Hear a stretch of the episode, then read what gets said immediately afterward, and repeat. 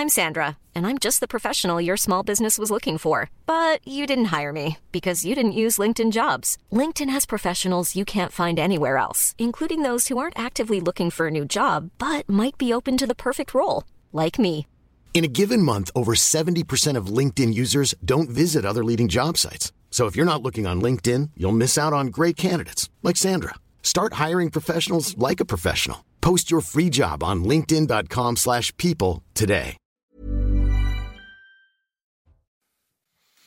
Bonsoir à tous, très heureux de vous retrouver comme chaque soir, le coup d'envoi de Soir Info. On vous retrouve euh, en direct sur CNews jusqu'à minuit pour euh, débattre et décrypter les euh, grands thèmes d'actualité autour de la table. Dans un instant, les présentations, mais d'abord à quelques secondes de 22h, on suit Maureen Vidal. On salue Maureen Vidal pour le rappel de l'essentiel des titres de ce mardi. Maureen. Bonsoir Julien, bonsoir à tous. Un jeune homme de 15 ans est décédé dans le Val d'Oise hier à l'issue d'une rixe entre deux quartiers impliquant des jeunes de Daumont et des Anvilles. Kendy sortait du lycée avec deux amis, rentré chez lui lorsqu'il a été pris à partie et victime d'un coup de couteau par des jeunes de Daumont. Ces derniers étaient venus se venger après une précédente bagarre la semaine dernière. Une enquête a été ouverte pour homicide volontaire. L'auteur de l'attaque au couteau qui a tué un touriste ce week-end à Paris est toujours en garde à vue ainsi qu'une femme de son entourage. Hier, les gardes à vue de ses parents ont pris fin selon le Parisien pendant l'interrogatoire. La mère de l'assaillant a renié son fils en l'appelant l'individu. Face aux enquêteurs, elle a déclaré Je demande pardon à la France et aux parents de la victime. Je n'ai plus de fils. Intense bombardement dans le sud de la bande de Gaza. L'armée israélienne a annoncé affronter le Hamas dans la ville de Khan Younes à la frontière avec l'Égypte. L'offensive continue et s'étend sur tout le territoire gazaoui. Il s'agit du jour le plus intense depuis le début de l'offensive terrestre israélienne, selon Tsahal.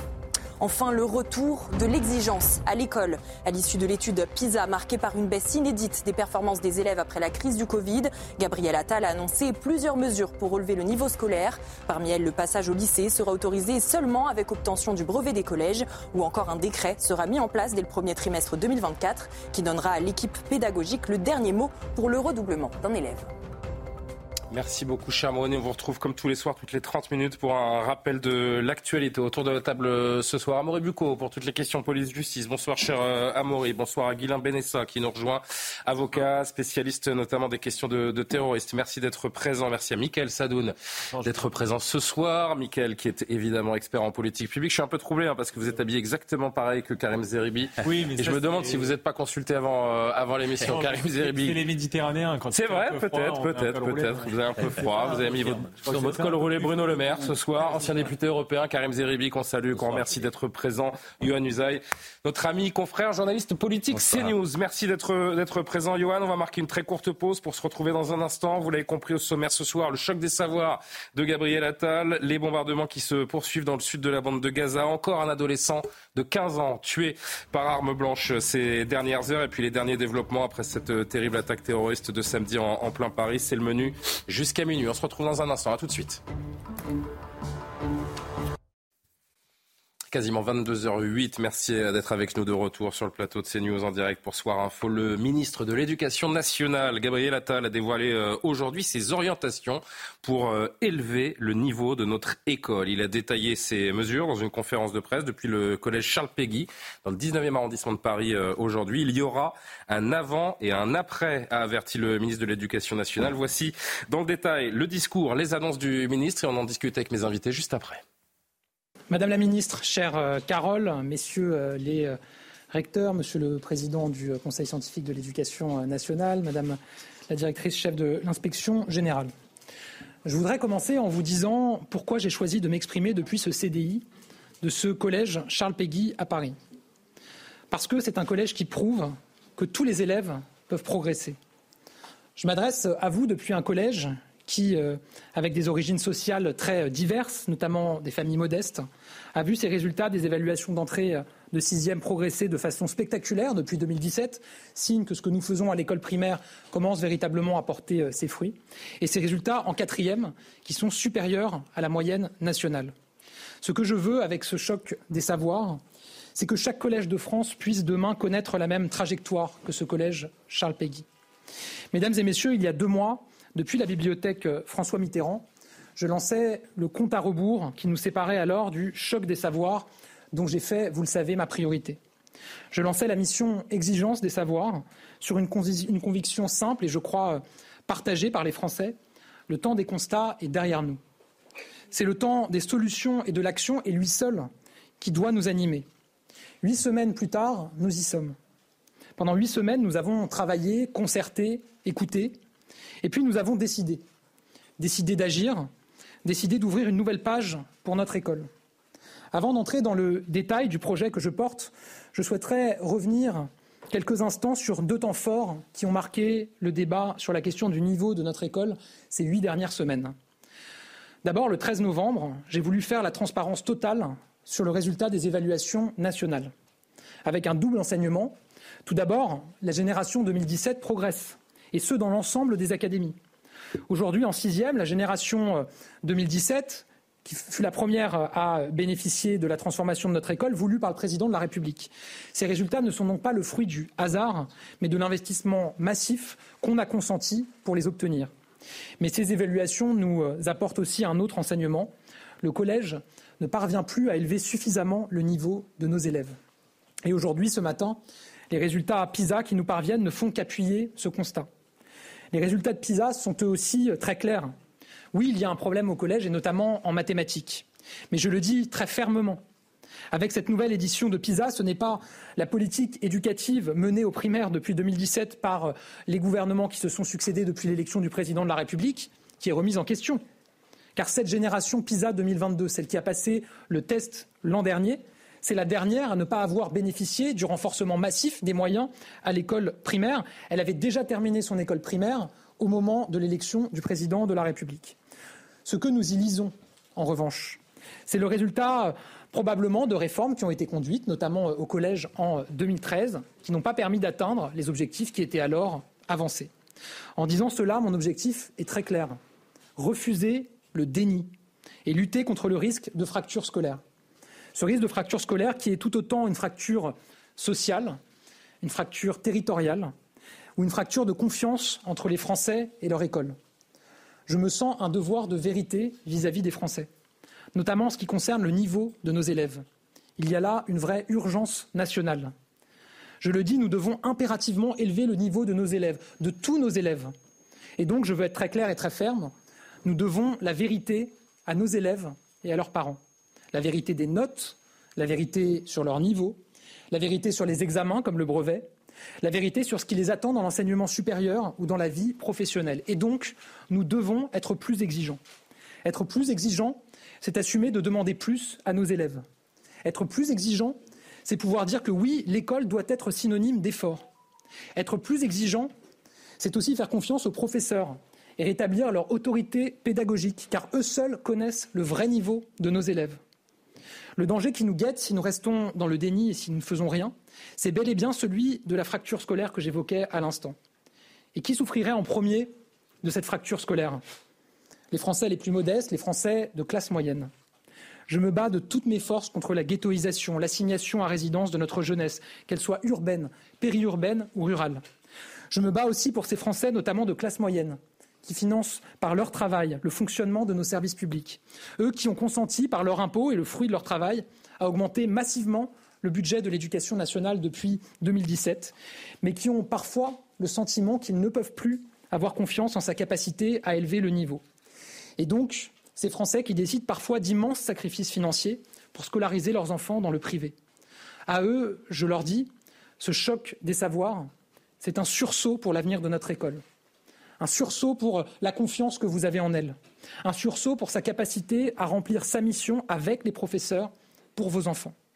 Mesdames et messieurs, j'ai parlé des risques que court l'école, mais je veux aussi parler de ses chances, son modèle unique au monde, gratuit, mixte, universel, laïque. C'est une chance immense pour chaque petit Français de pouvoir se dire que oui, où qu'il vive, quel que soit son parcours, l'école sera là pour lui. Je veux aussi parler de ses professeurs, 860 000 professeurs, admirables de dévouement. Et j'étais encore il y a quelques instants ici avec l'équipe du collège Charles Péguy. On doit tous quelque chose à l'un de nos professeurs. Je veux, au nom de la nation, les remercier pour leur engagement absolument exemplaire.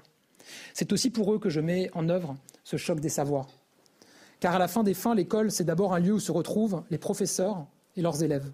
Et il n'y a que le professeur qui sache vraiment ce qu'il faut pour un élève. Or, d'année en année, de réforme en réforme, l'autorité de leur expertise pédagogique a pu être progressivement affaiblie. Voilà aussi la vérité de notre école. Mais mesdames et messieurs, dire la vérité, c'est aussi mesurer la portée des efforts consentis et saluer les résultats que nous avons obtenus. Prenons un peu de recul. Il faut dix ans pour changer le destin d'un système éducatif et relever le niveau. C'est ce que nous a montré, par exemple, le Portugal, qui en dix ans a transformé son système éducatif et a vu des résultats notables sur ses performances scolaires. Depuis 2017, nous avons agi, je l'ai dit, notamment en réinvestissant massivement pour l'école primaire. Mais aujourd'hui, en 2023, après six ans d'action révolue et grâce au soutien du président de la République, nous sommes au milieu du guet. Nous avons alors deux choix accélérer massivement ou nous reposer sur ses premiers acquis. Et mon choix est clair, vous l'aurez compris, j'accélère, sans attendre, pour que dans les prochaines années, tous les Français retrouvent pleinement la fierté de leur école, pour que tous les discours sur la baisse du niveau ne soient, au fond, plus qu'un mauvais souvenir. Alors oui, j'accélère et je mets en œuvre le premier engagement que j'avais pris devant les Français il y a quatre mois, faire advenir un véritable choc des savoirs. Aujourd'hui, je suis venu devant vous pour vous dire que cet engagement sera tenu. Tout a été mis sur la table. Le monde de l'éducation a été associé, les organisations syndicales furent les premières auditionnées parmi plus d'une centaine de parties prenantes. 230 000 professeurs ont répondu à la consultation numérique que je leur ai adressée. Alors aujourd'hui, je ne suis pas venu vous présenter une énième réforme, je ne suis pas venu évoquer des ajustements ou des changements étalés dans le temps. Aujourd'hui, j'assume de porter une ambition très forte pour l'école sans aucun tabou. Ce que nous allons mettre en place, ce doit être un véritable électrochoc un électrochoc pour remettre l'exigence à tous les étages, un électrochoc pour remettre les savoirs fondamentaux au cœur de la promesse de l'école, un électrochoc qui s'adresse aux élèves, qui relancera l'ascenseur scolaire, confortera la place du professeur et redonnera confiance aux familles. Un électrochoc pour notre école. Et cet électrochoc, il tient en trois mots. Un objectif, élever le niveau. Une feuille de route, c'est le choc des savoirs. Une boussole, la science et le bon sens. Et il se décline à chaque niveau de la scolarité de l'élève école, collège et lycée. Je le dis aux élèves et à leurs parents, pour chaque élève, des choses très concrètes vont changer. Pour chaque élève, il y aura un avant et un après. Pour chaque élève, il y aura du mieux. Tout d'abord, il ne peut pas y avoir de choc des savoirs sans revue générale des programmes. Beaucoup de professeurs m'ont dit combien ils pouvaient parfois être fouillis, manquer de clarté et de précision. Dès aujourd'hui, je mandate donc le Conseil supérieur des programmes autour de quatre principes clarté, exigence, science et culture générale. La clarté des programmes pour les professeurs, l'exigence avec l'ajout de repères incontournables de connaissances des élèves pour y introduire de vrais objectifs de progression chaque année et parfois à mi-année. La science, ces programmes se devront s'appuyer sur les grands enseignements tirés de la recherche et la culture générale. Des repères incontournables de culture générale seront créés et introduit tout au long de la scolarité, nous devons absolument, impérativement redonner à nos élèves le goût et l'exigence de la culture générale, qui constitue souvent l'une des premières inégalités. La culture générale, elle s'hérite ou elle s'apprend. Pour ceux dont l'origine sociale ne leur permette pas d'y avoir accès, l'école permettra donc, je le crois, de réduire ces inégalités. Mesdames et messieurs, le premier pilier de ce choc des savoirs, c'est la création d'une vraie primaire des fondamentaux. Premier changement, les nouveaux programmes entreront en vigueur dès la rentrée 2024. L'ensemble du socle commun sera revu et dès la rentrée prochaine, les élèves de maternelle, de CP, de CE1 et de CE2 étudieront avec ces nouveaux programmes.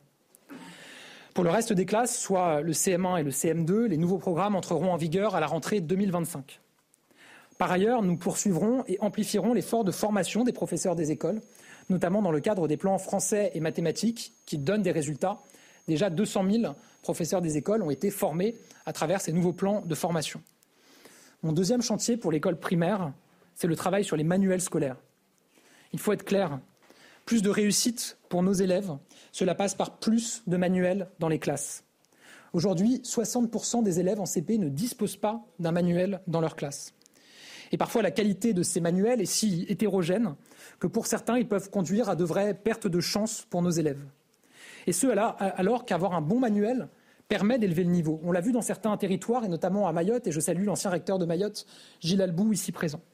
J'ai donc décidé, avec bon sens et en suivant la science, deux choses. D'abord, de financer un manuel de lecture et un manuel de mathématiques en CP et en CE1, Grâce à l'État et aux collectivités, c'est un progrès immense pour l'égalité des chances. Concrètement, le financement des manuels, vous le savez, aujourd'hui, c'est de la compétence des collectivités locales, et en l'occurrence pour les écoles des communes. Mais l'État financera les manuels qui permettront à tous les élèves en CP, en CE1, de disposer d'un manuel de français et de mathématiques. Deuxième décision, nous labelliserons les manuels scolaires.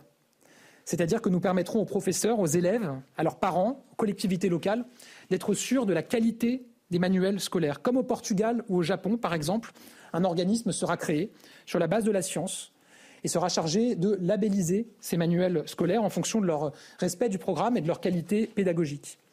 Ce sera dès la rentrée 2024 pour les manuels de lecture de CP et de CE1, puis à compter de septembre 2025 pour les manuels du CP au CM2. Enfin, troisième chantier pour bâtir une vraie primaire des fondamentaux, c'est celui de l'accompagnement et du redoublement.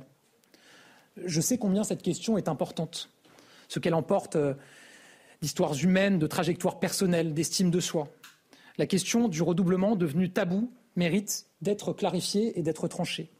Eh aujourd'hui, je viens la clarifier et la trancher avec un principe simple la décision appartient aux enseignants. C'est pourquoi les professeurs auront désormais le dernier mot en matière de redoublement. Je prendrai un décret au début de l'année 2024 pour modifier le Code de l'éducation en ce sens. En tranchant ce débat, je veux lutter contre l'échec forcé auquel peuvent être condamnés des élèves que l'on veut faire passer à tout prix en classe supérieure. Pour ces élèves, deux choix s'offriront aux professeurs en fin d'année. Un passage sous condition, avec de la remédiation, comme des APC, du tutorat, des stages de réussite durant leurs, vacances scolaires. Je rappelle que nous avons d'ores et déjà 40 000 enseignants volontaires qui font des stages de réussite pendant les vacances et que nous doublons désormais leur euh, rémunération pour ces stages de réussite dans le cadre du pacte enseignant. Autre possibilité, le redoublement en cas de grande difficulté, car je le dis de manière très claire, il vaut mieux réussir son primaire en six ans que l'échouer en cinq. Mesdames et messieurs, le redoublement, ça n'est jamais une sanction. C'est au contraire une opportunité de plus pour réussir. Cette décision que je prends, je le sais, suscite déjà des débats, des doutes, des questionnements. Ils sont tous totalement légitimes en démocratie. Mais cette décision, je le dis aussi, elle s'appuie aussi sur des travaux scientifiques qui indique depuis quelques années que les dispositifs de remédiation, comme les stages de réussite ou une forme de redoublement, peuvent bel et bien favoriser la réussite scolaire. Programme, manuel, remédiation, voici le triptyque qui nous permettra de bâtir une vraie primaire des fondamentaux. Mesdames et messieurs, concernant le collège, je le dis, si nous voulons plus d'exigences, nous devons dès aujourd'hui sortir du collège uniforme. Oui, le collège unique fait partie de notre héritage éducatif. Oui, le collège unique procède d'une ambition profondément humaniste, celle de placer l'égalité et l'universalité au cœur du projet éducatif. Mais aujourd'hui, après des décennies d'une forme de glissement vers un collège plus uniforme que vraiment unique, j'assume de corriger ce qui ne fonctionne plus. Et donc je l'assume, ce collège uniforme tel qu'il est organisé produit trop d'échecs et pas assez de réussites. Il faut par conséquent le revoir de fond en comble, en partant des programmes pour aller jusqu'à la question du brevet, en passant par l'organisation des cours, l'égalité des chances ou encore le volume horaire dédié aux enseignements. Le cœur de l'électrochoc se situe ici, au collège. Tout d'abord, les programmes seront revus pour une entrée en vigueur dès la rentrée 2025 pour les sixièmes. Comme pour le premier degré, ces programmes seront revus autour de quatre principes clarté, exigence, science et culture générale. Cette revue des programmes concernera plus particulièrement deux compétences, les langues, les langues vivantes. Aujourd'hui, au collège, nos élèves n'ont pas de véritable programme en la matière pour solidifier leurs compétences et harmoniser le niveau d'exigence. Un programme dédié sera créé. Ensuite, les mathématiques, j'y reviendrai dans un instant. Au global, l'ensemble du socle sera revu pour y intégrer ces changements, mais aussi les repères de culture générale qui seront appris au collège. Le brevet sera donc adapté en conséquence pour prendre en compte et évaluer ces transformations. Tout cela entrera en vigueur à la rentrée 2025 pour les sixièmes, à partir de la rentrée 2026 pour les cinquièmes, quatrièmes et troisièmes. Le deuxième axe, c'est la façon dont sont organisés les savoirs fondamentaux au collège. Mettre fin au collège uniforme, c'est mettre fin aux inégalités d'apprentissage au sein des classes. Or, la majorité des 230 000 professeurs qui ont répondu à la consultation en ligne que je leur ai adressée veulent pouvoir mieux différencier leurs, enseignements en fonction du niveau. Ils sont même 80% à vouloir trouver une nouvelle, une nouvelle organisation pour gérer les différences de niveau. Là aussi, le bon sens, tout autant que la science, m'ont conduit à décider d'un changement très profond dans l'organisation du collège pour le français et les mathématiques. Jusqu'à aujourd'hui, tous les élèves d'une même classe restaient dans le même groupe pour toutes les matières, avec le même professeur, les mêmes exercices, le même nombre d'élèves, peu importe qu'ils soient en grande difficulté en français ou en mathématiques. Cette organisation a une conséquence directe. Elle condamne certains à stagner et empêche d'autres de s'envoler. Autant dire une sorte de perdant-perdant. C'est à cette situation de perdant-perdant que je souhaite mettre fin avec des groupes de niveau au collège, en français et en mathématiques. L'organisation sera la suivante. Dans chaque collège du pays, les élèves de chaque classe seront répartis en trois groupes. Groupe 1, groupe 2, groupe 3, en fonction de leur niveau en français et en mathématiques. Pour mener à bien ce chantier, évidemment, nous accompagnerons encore davantage les professeurs, notamment à la pédagogie différenciée, pour qu'ils puissent avoir les outils afin d'accompagner ces différents niveaux d'apprentissage. Nous apportons là un changement majeur et très profond. Dans le groupe 1, celui où les élèves rencontrent le plus de difficultés, nous créerons des postes pour qu'il n'y ait qu'une quinzaine d'élèves dans ces groupes des élèves les plus en difficulté. Je crois que c'est un progrès très important pour l'égalité des chances, car nos élèves en difficulté ont besoin de moins d'élèves par classe, mais aussi de plus de temps et de plus d'encadrement. Au cours de l'année, les élèves pourront changer de groupe s'ils progressent, ils pourront évoluer.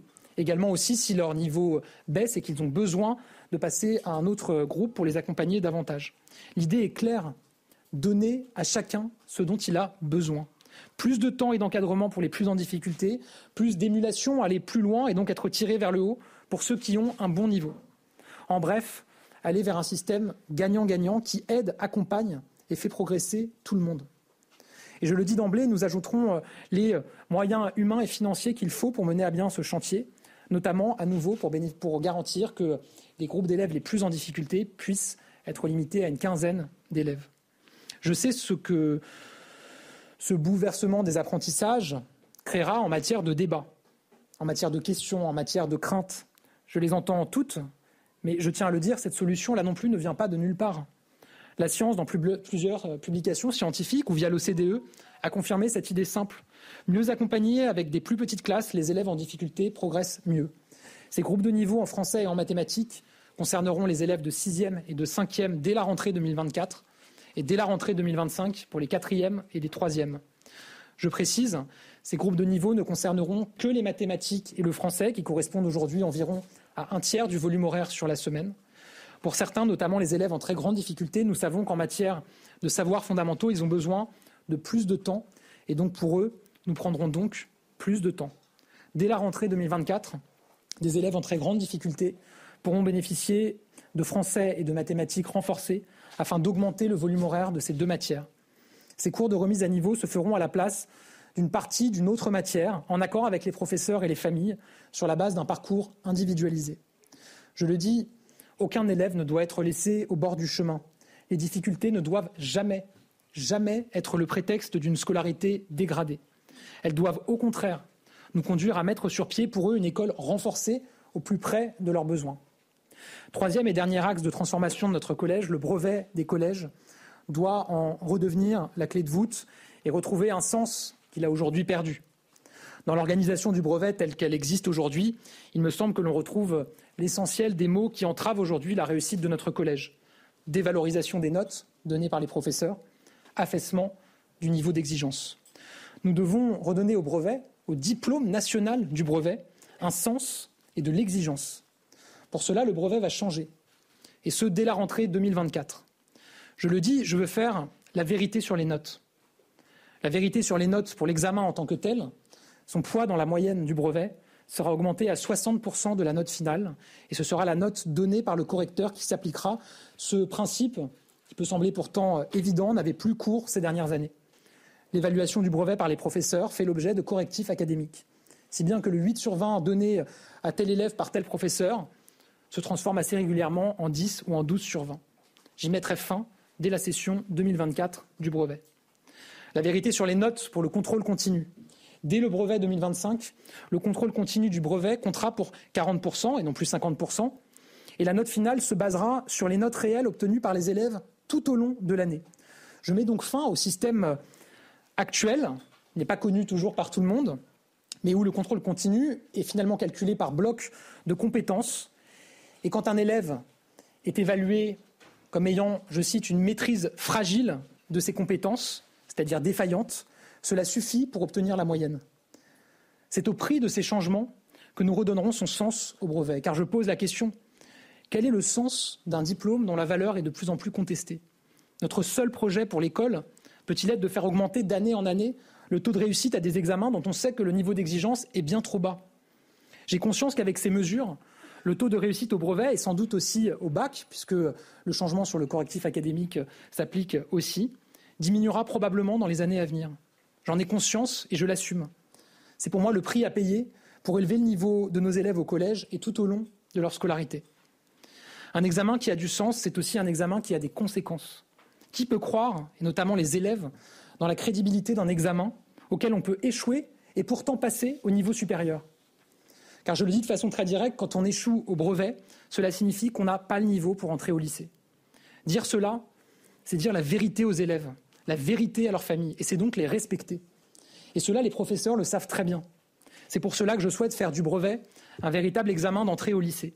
Concrètement, un élève qui échoue au brevet ne pourra pas entrer dans la foulée au lycée, comme c'est pourtant le cas aujourd'hui. Il ne fera cependant pas un redoublement identique à l'année précédente, ce qui n'a souvent, et surtout à cet âge-là, pas beaucoup de sens, mais il fera une classe prépa-lycée. L'objectif est clair, réussir sa transition entre le collège et le lycée, là où beaucoup se joue encore. Mesdames et messieurs, l'électrochoc pour le collège permettra de changer les choses très concrètement et sans attendre. Dès 2024, un collégien pourra apprendre via de nouveaux programmes, bénéficier de groupes de niveau, voire de deux heures en plus en français ou en mathématiques s'il est en difficulté.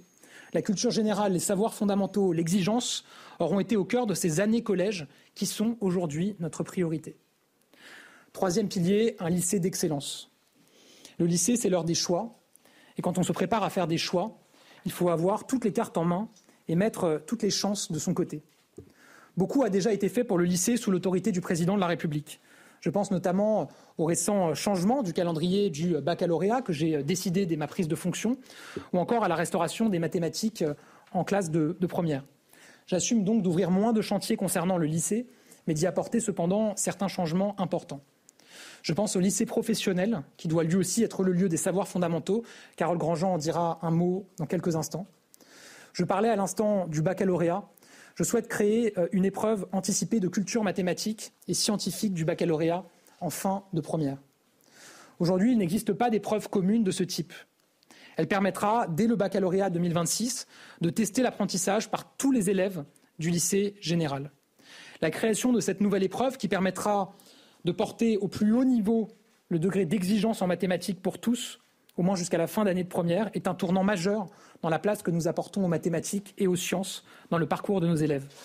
Elle correspond en effet à une action d'ampleur que je porte pour les mathématiques. Je le dis, depuis trop longtemps, nous déplorons une diminution du niveau de nos élèves, une perte de goût pour les mathématiques. Les résultats de l'enquête PISA d'aujourd'hui nous montrent à nouveau l'urgence qu'il y a à agir. Les mathématiques, c'est fondamental. C'est un enjeu d'exigence pour nos jeunes et pour leur structuration de pensée. C'est un enjeu de souveraineté notamment économique, industrielle et technologique pour notre nation. C'est un enjeu d'égalité entre les femmes et les hommes. Dans le classement PISA, il y a 10 points d'écart entre garçons et filles de 15 ans en culture mathématique. 10 points. Et depuis 20 ans, cet écart ne se résorbe pas.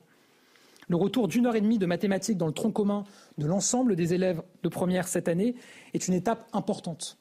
Par ailleurs, le déploiement du CNR, Conseil national de la refondation, NEFL, notre école faisons-la ensemble, comme on l'appelle à l'éducation nationale, a déjà permis le financement d'innovations comme les labos de maths dans beaucoup d'établissements. Il faut poursuivre, il faut aller plus loin et engager avec nos professeurs un grand sursaut mathématique pour notre école. Ce sursaut, c'est notre stratégie pour les mathématiques qui regroupe des mesures fortes et ambitieuses. Dès la rentrée 2024, la France adoptera la méthode de Singapour, qui a fait ses preuves partout dans le monde. Au fond, c'est un retour aux sources tant cette méthode fut construite à partir des meilleures inspirations internationales, et notamment de Ferdinand Buisson, directeur de l'enseignement primaire au XIXe siècle et qui plaidait pour le concret avant l'imagé, puis l'abstrait. C'est exactement ça la méthode de Singapour. Plus de 70 pays l'ont déjà adoptée euh, autour de nous. Je rappelle que Singapour est par ailleurs le premier euh, dans le classement PISA 2022 qui vient de paraître. Très concrètement, cela veut dire que nous allons anticiper l'apprentissage de certaines notions dans les programmes. Je vous donne un exemple. Les fractions et les nombres décimaux, aujourd'hui enseignés, je crois, en classe de CM1, seront avancés en classe de CE1, mais de manière très concrète par la manipulation d'objets pour entrer plus tôt dans ces notions et donc mieux les maîtriser à l'avenir. Deuxième mesure pour les maths, le financement des manuels en mathématiques pour les CP et les CE1 et leur labellisation.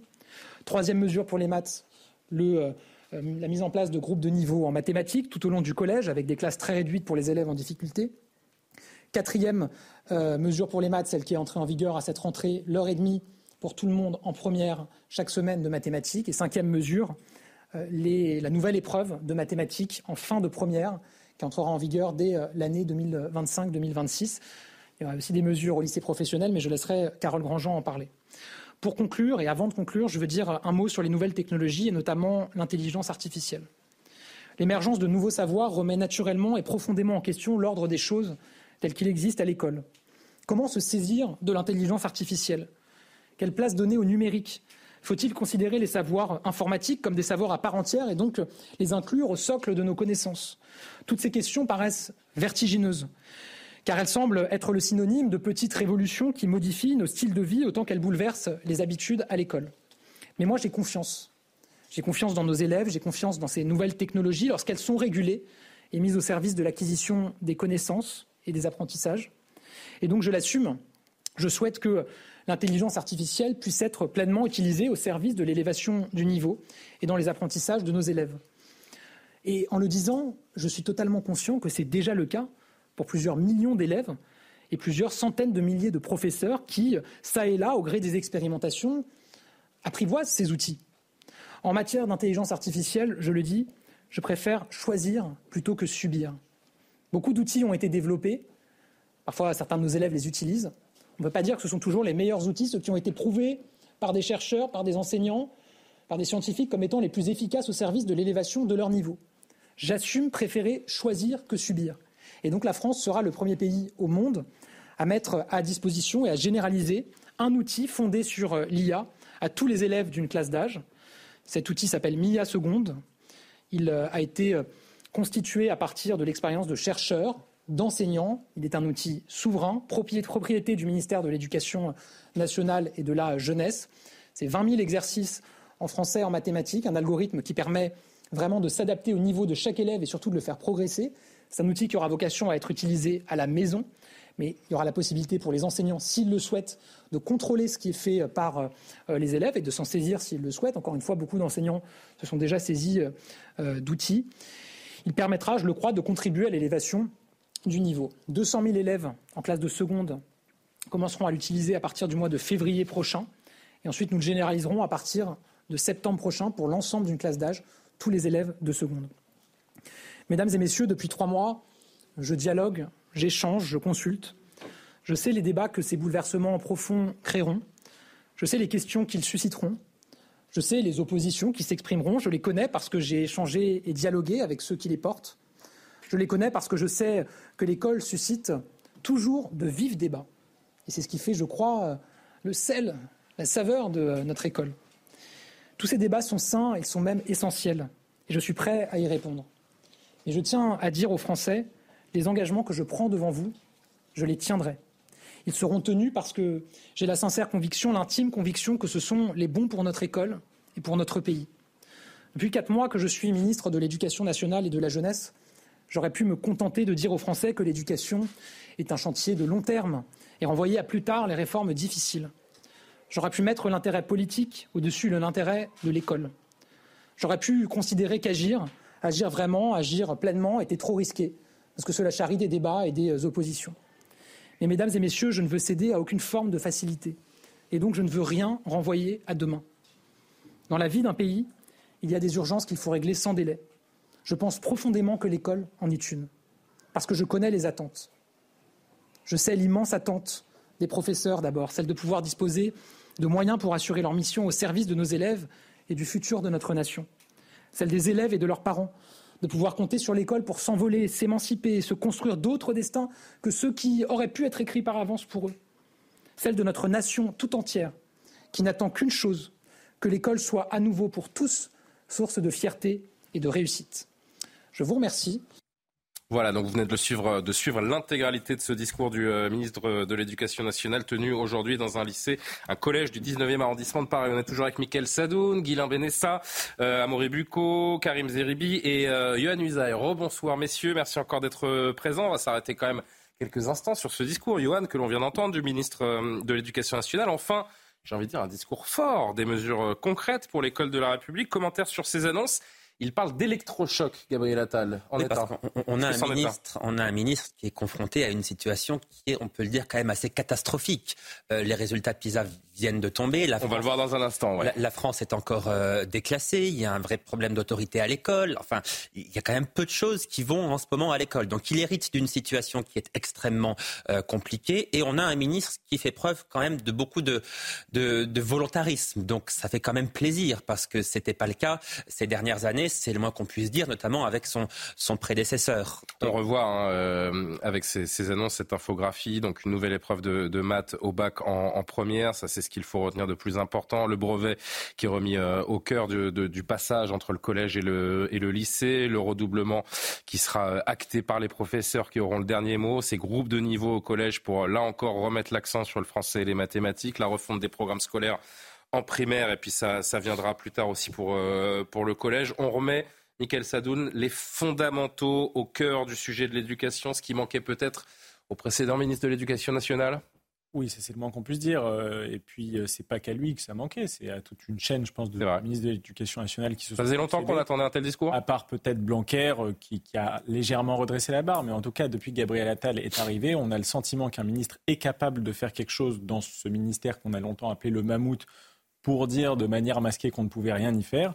Donc ça fait du bien. Il y a une mesure d'ailleurs qui est oubliée dans ce visuel et qui est pas mal aussi, c'est la labellisation des manuels scolaires, donc la certification de tous les manuels scolaires qui sont utilisés de l'ACP au sixième. D'ailleurs, euh, euh, par ailleurs, moi j'en ai, j'ai appris aujourd'hui par cette annonce que les manuels scolaires n'étaient pas labellisés et que finalement, selon les établissements, bien vous aviez des manuels différents les uns des autres qui n'étaient pas forcément en, corrélation avec ce qu'attend l'éducation. C'est une mesure qui est déjà critiquée par certains syndicats de professeurs, notamment à gauche, qui critiquent le manque de liberté pédagogique. Mais je crois que ils ont eu cette liberté pédagogique ces dernières années. On a vu ce que ça a donné. Donc moi, je pense que évidemment, ça va dans le bon sens, mais il y a quand même un grand absent, je trouve, de ce programme pour l'éducation nationale, c'est la rémunération des professeurs, qui est particulièrement basse en France, qui est désincitative et qui entraîne non seulement parfois un manque de compétences des professeurs, et Johan le disait, un manque de capacité à faire régner l'ordre dans la classe, parce que quand on est mieux payé, mieux formé, plus expérimenté, on se fait mieux respecter, mais aussi un problème de pénurie de professeurs. S'il y a moins d'attractivité. Il a juste dit qu'il y aurait un doublement de la rémunération pour ceux qui accepteraient pendant l'été de faire des stages d'approfondissement avec les, élèves les,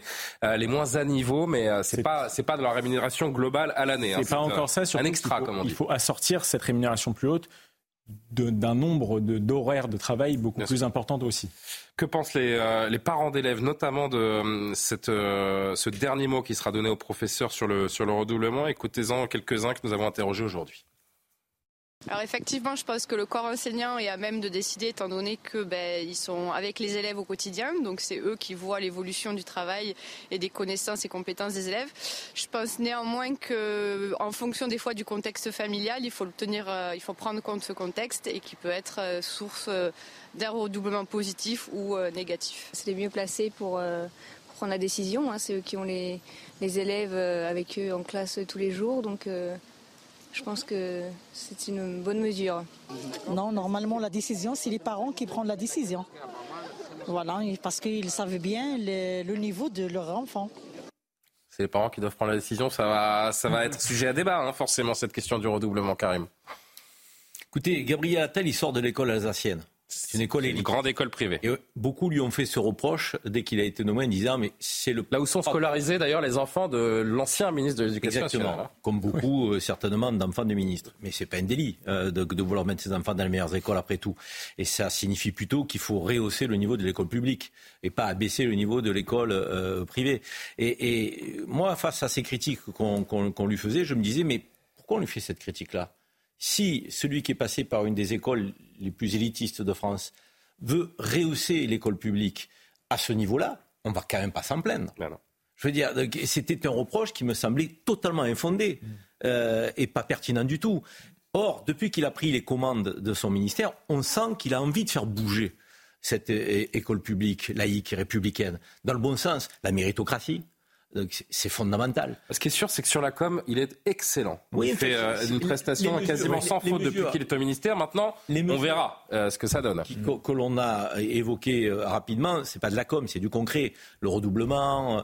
oui, enfin, de tout ce qui est annoncé, pardon, Karim, mais on a fait une rentrée scolaire, ça ne vous a pas échappé, où on avait promis quand même que chaque classe aurait un professeur, ce qui n'a pas été le cas encore une fois. Donc moi, je veux bien qu'on divise des classes avec 15 maximum élèves selon les groupes de niveau, etc. Mais il va falloir aller trouver le personnel. Je me transforme en avocat de Gabriel Attal. Ah, pourquoi pas Pourquoi pas essayer Essayez toujours. au ministère. Mhm. Vous pensez qu'en arrivant au ministère, avec une baguette magique, trois mois avant la rentrée scolaire, il va pouvoir mettre un prof devant chaque classe? Non, soyons sérieux. Il l'avait dit en tout cas. Ah, mais il fallait pas le promettre, euh, cher Karim. il, avait dit, c'était un engagement du gouvernement. Après, on sait très bien que les marges de manœuvre, euh, elles sont euh, à 3-4 mois d'une rentrée scolaire un peu limitées. Je, suis assez d'accord avec la remarque qui a été faite. Il y a peut-être deux écueils euh, aujourd'hui. C'est d'abord, un, la prise en compte en matière de ressources humaines des profs, mieux les former, mieux les payer, assurer une formation continue. Ça, c'est fondamental. C'est eux qui sont quand même au centre du dispositif. Derrière aussi, prendre en compte les élèves décrocheurs. C'est très important. Parce que contrairement à l'école. Euh, bah, c'est le but de ces groupes de niveau. Hein. Et ça, c'est important. C'est important d'éviter le décrochage. Parce que le décrochage, c'est source derrière de, problématiques pour l'enfant, euh, pour la famille et puis pour la classe. Il y a urgence à renverser la table parce qu'on va le voir, et, et Benessa, je vous fais réagir dans, une seconde, les dernières évaluations PISA. Le rapport PISA, c'est le programme international de suivi des acquis des élèves. Il a relevé le niveau des élèves dans les euh, différents pays de l'OCDE, dont la France, donc, et il concerne donc le niveau en maths des élèves de 15 ans, notamment les jeunes Français accusent le coup. Regardez les explications de Corentin Brio, on en parle quelques instants. C'est une baisse historique pour la France. Les résultats du rapport PISA le programme international de suivi des acquis des élèves annonce que le niveau en mathématiques est en forte chute. Si tous les pays sont concernés, en France la baisse est plus significative. La moyenne constate un recul de 15 points, alors que la France observe une baisse de 21 points. Elle se classe entre la 15e et 29e place en mathématiques et sciences sur les 38 pays de l'OCDE. L'indice de performance, publié tous les trois ans, se base sur trois domaines particuliers la culture mathématique, la culture scientifique ainsi que la compréhension de l'écrit. Si les difficultés en mathématiques ne sont pas une surprise, ce qui inquiète, c'est que les difficultés scolaires chez les enfants continuent de grandir. Un problème est notamment identifié. Le temps de lecture a été troqué contre celui devant les écrans les systèmes dans lesquels on a le plus numérisé sont les systèmes dans lesquels les enfants ont le moins progressé. En gros, plus les systèmes numérisent et moins les enfants progressent et moins les résultats scolaires sont bons. Alors qu'on nous dise on n'arrive pas à recruter d'enseignants et des tablettes et ce genre de choses et ces outils-là, c'est mieux que rien, je peux l'entendre. Qu'on nous dise que c'est une plus-value pédagogique par rapport à des enseignants qualifiés, la réponse est non. Et ce qui est fascinant, c'est que un enseignant qualifié plus ses outils, bah, c'est vraiment pas très différent d'un enseignant qualifié tout seul. La France veut dorénavant trouver des solutions pour remonter ce niveau et pouvoir espérer atteindre l'excellence des pays asiatiques, où les sept premières places du test des compétences en mathématiques sont trustées par des pays de ce continent. Guilain Bénessin, on voit que la baisse du niveau en, mathématiques est même historique. Que vous inspire ce, constat? Alarmant, mais pas surprenant. Non, alors deux, remarques, euh, et je ne veux pas avoir l'air de, euh, comment dire, de, sombrer dans la tristesse en un jour de gloire où on a des, des propos aussi beaux de notre ministre de l'Éducation nationale. On est 23e. Hein. Mais tout de même, euh, il y a deux choses, c'est que euh, d'une part, il y a, si je calcule bien, et j'essaie de ne pas faire trop d'erreurs en maths ce soir, il y a 26 ans, on avait Claude Allègre, ministre de l'Éducation nationale, qui voulait dégraisser le mammouth. Michael en parlait à l'instant. Et on a quand même, je, trouve, quelle quel, quel perte de temps d'attendre 26 ans, 26 ans pour entendre ça. Ça je trouve ça choquant. Que moi, j'étais jeune quand Allègre était là et on, on, avait déjà le sentiment que quelque chose pouvait se produire. Il y avait une électrochoc et l'électrochoc n'a pas pris. On est à peine au-dessus de la moyenne de l'OCDE, vous le voyez avec ce, avec ce tableau. Ce, je reste avec vous, Guilain. Ce nivellement par le bas, euh, à votre avis, il est dû à quoi? Au, changement de recrutement des enseignants qu'on a commencé à évoquer, un métier qui est moins attractif. D'autres euh, diront qu'il y a un changement dans le public scolaire avec peut-être plus d'élèves euh, qui sont issus de, de, familles qui maîtrisent pas ou mal le, le français. Ça, on a pu l'entendre aussi aujourd'hui. C'est un constat que vous, pourriez faire? Vous savez, je, moi-même j'enseigne, mon, euh, c'est pas mon activité principale, mais j'enseigne, donc je, je, je veux dire à mon maigre niveau, j'ai vu largement les, choses chuter euh, et l'orthographe et la grammaire qui disparaissent. Euh, il y a énormément de facteurs sociologiques, il y a énormément de facteurs divers et variés, mais à mon, niveau, ce qui, je, fais lien avec eux dans, le sujet, on a, on a un mot qui pour me semble fondamental, absolument mhm. fondamental, c'est la relation entre le numérique et l'enseignement. Euh, et c'est pour ça que je, m'inquiète un peu de, non pas de ce qu'Attal a dit, hein, parce que Gabriel Attal a dit ça, on ne peut que le saluer, mais globalement, sur le discours qu'on a aujourd'hui, je trouve que c'est quelque chose qu'on dit trop peu, que revenir au livre, à l'effort manuel, au manuscrit, à la, vous savez, à, l'enseignement à l'ancienne, parce que finalement, ce que fait Gabriel Attal, les classes, ça, hein. les classes de niveau, c'est une vieille histoire qui revient en fait. Pareil sur le redoublement euh, euh, dont on donnerait finalement la, la sanction à l'enseignant, enfin au prof, c'est aussi une vieille histoire. Mais je suis sceptique, naturellement, on va dire, je suis sceptique d'entendre revenir des vieilles histoires qu'on entend finalement réactualiser dans un monde où on nous dit en même temps qu'il faut absolument lutter contre la fracture numérique et il faut mettre des tablettes dans les, dans les, dans les écoles, de, dans, les, dans les tablettes dans les mains des gamins à l'âge de 6 Après, Gabriel Attal nous dit que l'intelligence artificielle va jouer un rôle actif dans, l'apprentissage. Non, mais euh, disons qu'il faut voir ce que, ça peut donner. Mais c'est des hein. paradoxes. Ça existe déjà. Hein, mais... savez, et là, j'ai un, un ami qui me parlait de, de ces histoires de, de, de, gamins mis à l'école et qui me racontait la semaine dernière qu'il devait lutter, lutter pour qu'à la maison, il n'y ait pas l'habitude de la tablette parce qu'on lui demande à l'école d'utiliser la tablette qui lui demande à son gamin de ne pas utiliser à la maison. Mmh. C'est-à-dire que ce genre de paradoxe, bah. est-ce que Gabriel Attal arrivera à lutter contre, euh, là, il y a un énorme point d'interrogation, mais à voir. Le niveau des élèves qui baisse, le niveau des, profs également. J'ai retrouvé un, chiffre au CAPES de maths en 2021, donc l'examen euh, qui vous permet de devenir professeur. CAPES de maths en 2021. Vous savez à combien a été retenu le, niveau d'admission? À 8 sur 20. Si vous aviez 8 sur 20 en CAPES en maths en 2021, vous pouviez euh, accéder au, au professorat. Et après, on se demande pourquoi l'école fonctionne mal. C'est le serpent qui se mord la queue. Hein. Si les professeurs sont pas au niveau, les élèves ne le sont pas, et, euh, vice-versa. On a souvent eu le sentiment ces dernières années, effectivement. Je vais dire quelque chose qui va faire bondir les, enseignants qui m'écoutent, et qui je n'essentialise pas, mais par pénurie, parfois, on a pris des gens, on a recruté des gens qui n'étaient pas au niveau pour être face à des élèves. Et je ne dis pas simplement sur le plan C'est censé être un métier de vocation. Je ne parle pas simplement sur le plan pédagogique, je parle au niveau de leur bagage scolaire. Mm. Donc quand j'entends dire qu'on a des bacs plus 2 euh, qui sont euh, possiblement enseignants face à des élèves et certains pas dans la matière de leur diplôme. Qui parfois eux-mêmes ne maîtrisent pas forcément très bien le français. Je me dis quand même que ça va loin, quoi, je veux dire. Donc euh, oui, et, ça, on ne pourra y lutter que si on rend cette profession attractive. Et on la rend attractive par les conditions de travail, par le salaire, euh, par la reconnaissance de l'institution, par la possibilité de se former et de dérouler euh, au niveau de sa carrière. Euh, c'est un tout, je veux dire. Et, et ces services publics. On pourra avoir toutes les exigences que l'on voudra envers nos élèves et nos futurs élèves. Si le niveau des professeurs n'est pas rehaussé, j'ai envie de dire, c'est QFD. On, on, voit bien que c'est le problème de nos services publics aujourd'hui. Hein ces femmes et ces hommes, donc avec ces crises de vocation, qui ne s'engagent plus parce que on a affaibli l'attractivité de ces métiers. L'hôpital public, de quoi on parle? Euh, aide-soignante, infirmière. C'est vrai qu'on pourrait faire le même constat sur tous ces métiers de, la fonction publique. de la paix aujourd'hui, euh, vous pensez que... Et la phrase, et la phrase, l'argument serait le même pour tous. Est-ce qu'avec un salaire comme ça, j'ai envie de vivre ça? Mais évidemment. Je veux dire, à l'époque, euh, et c'était pas une époque si reculée, pour être professeur au lycée, il fallait être professeur agrégé. Aujourd'hui, un agrégé de mathématiques, est-ce qu'il préfère devenir prof de préférence dans une zone un peu difficile, parce que c'est là-bas qu'on envoie les jeunes professeurs en général, mal payés, juste un petit peu au-dessus du SMIC, à se faire maltraiter non seulement par les élèves, mais parfois par les parents d'élèves qui ne coopèrent plus avec les professeurs Ou est-ce qu'ils préfèrent, à ce niveau de mathématiques, devenir, je ne sais pas, data analyst et payer euh, euh, plusieurs milliers, plusieurs dizaines parfois de milliers d'euros par mois?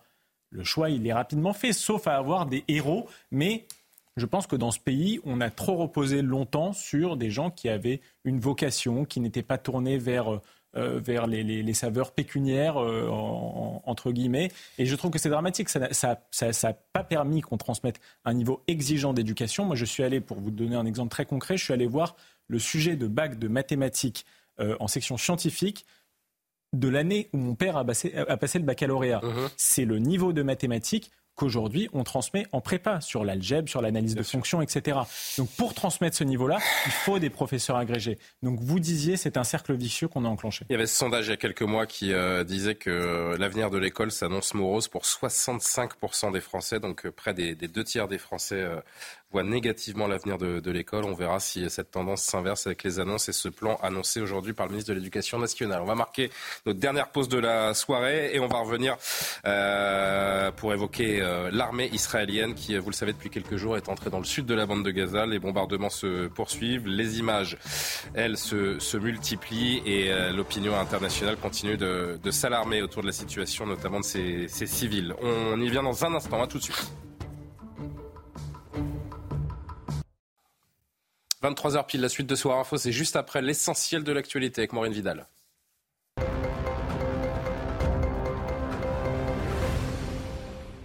L'auteur de l'attaque au couteau qui a tué un touriste ce week-end à Paris est toujours en garde à vue, ainsi qu'une femme de son entourage. Hier, les gardes à vue de ses parents ont pris fin. Selon le Parisien, pendant l'interrogatoire, la mère de l'assaillant a renié son fils en l'appelant l'individu. Face aux enquêteurs, elle a déclaré Je demande pardon à la France et aux parents de la victime. Je n'ai plus de fils. C'est impardonnable. Pour la première fois depuis le début de son procès, Monique Olivier s'est émue devant des photos du visage tuméfié de Johanna Parich, une des victimes de son ex-mari Michel Fourniret. Pour autant, la femme de l'ogre des Ardennes ne répond pas aux questions posées par le président. Une stratégie pour diminuer sa responsabilité dans ces crimes, selon l'avocat des familles de victimes. Enfin, à huit mois des Jeux Olympiques à Paris, Île-de-France Mobilité s'inquiète d'une nouvelle dégradation du service des transports, alors que les chiffres de régularité du mois d'octobre viennent d'être publiés. D'après son communiqué, cinq lignes sont en grande difficulté avec une ponctualité à l'heure de pointe inférieure à 85%. Seules quatre lignes de métro ont présenté des résultats satisfaisants, selon Valérie Pécresse, présidente d'Île-de-France Mobilité, qui rappelle à la RATP la nécessité de remonter la pente. Merci beaucoup Maureen. On vous retrouve à 23h30 pour un nouveau JT. Karim Zeribi, Johan Usaï, Michael Sadoun, Guilain Benessa et Amoré m'accompagnent toujours jusqu'à minuit pour la suite de ce soir info. L'armée israélienne est donc entrée dans le sud de la bande de Gaza où, dit-elle, des chefs du groupe terroriste Hamas sont cachés. Tout le week-end, elle a demandé aux habitants d'évacuer, fournissant même une carte des abris et prévenant qu'elle allait mener une attaque terrible, je cite. Toutefois, selon l'ONU, il est impossible de mettre en œuvre des zones sécurisées désignées par Israël pour que les civils s'y réfugiés échappent au combat. Une situation proche de l'heure la plus sombre de l'humanité, a même averti l'Organisation mondiale de la santé ces euh, dernières heures. Les images de détresse, c'est vrai, des populations civiles se, se, multiplient. Là encore, ces dernières heures. Discours très offensif du Premier ministre Benjamin Netanyahou ce soir. Régine Delfour nous résume la situation sur place. C'est un Premier ministre israélien très incisif à l'égard de la communauté internationale qui s'est exprimé. Pour la première fois, Benjamin Netanyahou a évoqué les violences sexuelles et les viols commis par les terroristes du Hamas. Il a interpellé les organisations des droits de l'homme et les organisations féministes sur leur silence. Je vous propose de l'écouter. Je dis aux organisations de défense des droits des femmes, aux organisations de défense des droits des hommes, Avez-vous entendu parler des viols de femmes israéliennes Des atrocités horribles, des mutilations sexuelles. Où diable êtes-vous? J'attends de tous les dirigeants, gouvernements et nations civilisées qu'ils s'élèvent contre cette atrocité. Benjamin Netanyahou a réaffirmé qu'Israël irait jusqu'au bout, jusqu'à la victoire, justifiant cette intensification des combats dans la bande de Gaza par l'armée israélienne comme unique moyen de ramener les otages. Et pour le Premier ministre israélien, seul Tsahal est capable de désarmer Gaza. Il a à nouveau exhorté la population de la bande de Gaza à sortir des champs de bataille. Euh, Régine Delfoy à Tel Aviv. Michael Sadoun, une première action. Le ministère de la Santé palestinien annonce euh, aujourd'hui que 15 900 personnes ont perdu la vie dans la bande de Gaza depuis le 7 octobre. Ce sont évidemment des chiffres à prendre avec des pincettes, mais euh, il y a des milliers de morts, ça personne ne peut le contester. Plus ou moins 15 900, on ne le saura peut-être jamais. Plus de 250 agents du ministère de la Santé, d'ailleurs, en font partie selon cette même source. Ce qui est certain, au-delà des chiffres du Hamas que chacun peut questionner, c'est que les bombardements civils sont en train de retourner l'opinion mondiale en faveur du, Hamas. C'était parfaitement anticipable. Euh, personne ne nie d'ailleurs l'existence de ces morts civiles qui sont malheureux, et Israël d'ailleurs le condamne lui-même, et même en la personne de Benjamin Netanyahou, qui est critiqué comme une personnalité d'extrême droite, il le déplore lui-même. La question, c'est de savoir est-ce qu'il y a une nécessité de poursuivre les actions d'Israël à Gaza parce qu'ils font face à une menace et à un ennemi irréfragable, oui ou non? C'est la question. Je note que l'OMS et la communauté internationale se révoltent. Elle a le droit de se révolter devant des images qui nous attristent tous. Je note simplement qu'il y a eu une trêve il y a quelques jours, qu'elle n'a pas été respectée par le Hamas, qu'il y a eu un attentat à Jérusalem. à Jérusalem qui a fait trois morts et que le Hamas l'a applaudi et s'en est revendiqué. Est-ce que la communauté internationale s'est révoltée à ce moment-là? Pas du tout. Donc je note qu'il y a une opinion majoritaire dans cette communauté internationale, qui est l'idée, notamment par les pays arabes, mais pas que, par un autre de l'Occident qui a envie de renverser la table, d'imposer ses propres valeurs, et qui, sur le plan des droits humains, n'a pas toujours beaucoup de leçons à nous donner. Karim Zeribi, on est tous d'accord, ce sont les Israéliens qui euh, effectuent ces, bombardements, mais est-ce que cyniquement, ces bombardements, ces images terribles de, détresse euh, des, des, Gazaouis euh, ne servent pas finalement la cause du Hamas? Et que les gens du Hamas, ils se désintéressent totalement des, morts palestiniennes. Mais vous posez la question, moi cette question, je m'en fiche totalement. Moi, ce qui m'importe, ah, c'est important dans le rapport de force. Et... mais Julien, ce qui est important pour vous ne peut ne pas l'être pour moi. Ce qui est important pour moi peut ne pas l'être pour vous. Moi, ce qui m'importe, c'est les populations civiles palestiniines qui sont aujourd'hui euh, euh, sous les bombes. Et c'est important de pointer des responsabilités quand même. Quand elles étaient dans le nord, aller au sud, euh, et maintenant on bombarde le sud. la réalité, c'est qu'on est face à une riposte qui est totalement inhumaine qui n'est pas ciblé. Ce qui est inhumain, c'est le 7 octobre aussi. Hein. Mais, mais, bien sûr. vous voulez me refaire dire que le la 7 guerre octobre est inhumaine. Je ne veux rien vous refaire dire du tout, Karim. Pourquoi euh, vous ne me laissez pas commenter l'actualité du jour et vous me ramenez au 7 octobre? Non, je, me permets de faire un parallèle. Vous parlez d'acte inhumain et je rappelle que le premier acte inhumain, il a eu lieu le 7 octobre. Mais je crois que je l'ai largement commenté. Mais permettez-moi de commenter ce soir euh, donc la riposte disproportionnée qui voit encore des Palestiniens mourir. Allez-y. Est-ce qu'elle est innocent, femme est disproportionnée Elle est totalement disproportionnée. elle est totalement inhumaine. Je suis elle est même criminelle. Je suis... Non, je ne pense pas. Elle est criminelle. Parce que arrêter les actions maintenant, ce serait au contraire. Ce serait au contraire. Alors qu'est-ce qui se passerait si Israël arrêtait les actions ce soir Il validerait. Il validerait. Écoutons-nous les uns les autres. Attends. Euh, si Israël arrêtait ses actions aujourd'hui, il validerait la méthode du Hamas du 7 octobre. Ça voudrait dire que le fait de se planquer derrière les populations civiles et derrière la communauté internationale unanime serait une méthode d'avenir pour le Hamas, qui pourrait recommencer ses massacres. Alors Karim, explique-moi, qu'est-ce qui empêcherait le Hamas de recommencer ses actions si Israël arrêtait sous la pression internationale aujourd'hui Qu'est-ce qui empêcherait le Hamas? Qui vous dit de ne pas combattre le Mais la seule manière de combattre. Mais si le Hamas est au milieu de la population gazaoui, comment vous faites pour les On le traque différemment comme on traque un mouvement terroriste. mais ça, c'est facile à dire. Ça éradiquer une population. oui, mais excusez-moi, un droit international, ça a des règles. Euh, quand on est un, peu pris d'humanité, on a des règles. Ça veut dire que c'est pas parce qu'ils se cachent derrière les populations civiles qu'il faut éradiquer les populations civiles. Nul Moi, je vous le dis, aujourd'hui, on nous prend pour des imbéciles. le programme, c'est le grand Israël. Le programme, de, le programme de Netanyahou, c'est le grand Israël. Pas du tout. Il s'en est déjà laissé. Le gouvernement israélien a déjà c'est deux choses, c'est deux choses différentes. Non, euh, c'est exactement la même chose. Ça veut dire il y a l'opération sur Gaza dont on est en train de parler, et puis il y a les implantations en Cisjordanie qui sont une autre question qui là encore peut porter à débat. Vous avez mille fois raison. C'est la même chose. Du côté de la Cisjordanie, le Hamas n'est pas aux responsabilités politiques. Il y a des expropriations. Il y a des meurtres de Palestiniens tous les jours. Ça n'a rien à voir. Avec, mais pas le sujet, sous, sous le couvert de salle. Sur Gaza, Vous avez raison, mais sur Gaza, pas on déplace des populations. Ça veut dire quoi? Ça veut dire qu'on est dans une logique, non pas d'éradication du Hamas, on est dans une logique de conquête territoriale. Non, ce n'est pas vrai. Le gouvernement israélien l'a démenti. vous n'êtes pas que tous les deux. Je voudrais que euh, Johan et euh, Guillaume Benessa puissent s'exprimer aussi. Yoav Galant, l'a totalement démenti. Leur objectif n'est pas d'occuper la zone. on vous a entendu. Johan Usaï et Guillaume Benessa. Oui, je crois qu'on ne peut pas laisser dire qu'Israël souhaite éradiquer les Palestiniens, comme vient de le dire Karim Zeribi. Parce que quand on veut éradiquer un peuple, ça s'appelle un génocide, et ça c'est le discours de la France insoumise, qui, je crois n'est pas acceptable. On en prend le Donc il y a évidemment de la part d'Israël... Ceux qui veulent faire des génocides, ils ne demandent pas aux habitants d'évacuer, ils fournissent pas des cartes des abris, ils préviennent pas qu'ils vont mener une attaque en faisant des coups un génocide dans la bande de Gaza, c'est ça qui est inacceptable à mon sens. Euh, ce qui se passe évidemment est effroyable, naturellement, ces, ces, images, euh, elles sont, euh, oui, insoutenables. tout le monde les déplore, ces images. Mais euh, encore une fois, qui est responsable de cela? Mais un mais alors.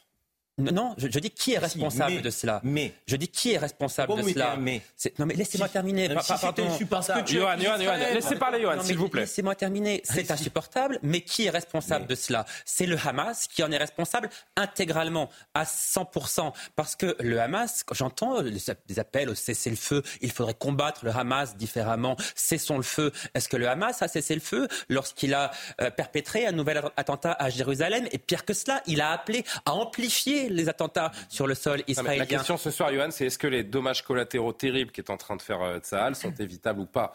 Voilà, c'est, c'est- Non, mais si on pose le. Ils sont acceptables. Ah, non, mais- Non, non, Personne ne dit ils qu'ils sont sont acceptables. Non, mais La- question, c'est est-ce que sont dans cette, dans cette guerre totale que se mêlent le Hamas et Israël, Ah. est-ce que ces pertes collatérales sont. Eh ben, évitables Si on parle tous en même temps, les gens vont changer de chaîne parce qu'ils n'entendront rien. Je suis Non, désolé. mais il y a des victimes collatérales et, et c'est tout à fait regrettable. Mais encore une fois, c'est la responsabilité du Hamas. Et éradiquer le Hamas est la priorité absolue pour Israël, mais devrait être la priorité absolue de toutes Oui, les mais est-ce qu'on éradique une idéologie? Ça, c'est une question qu'on se pose depuis deux mois. Et...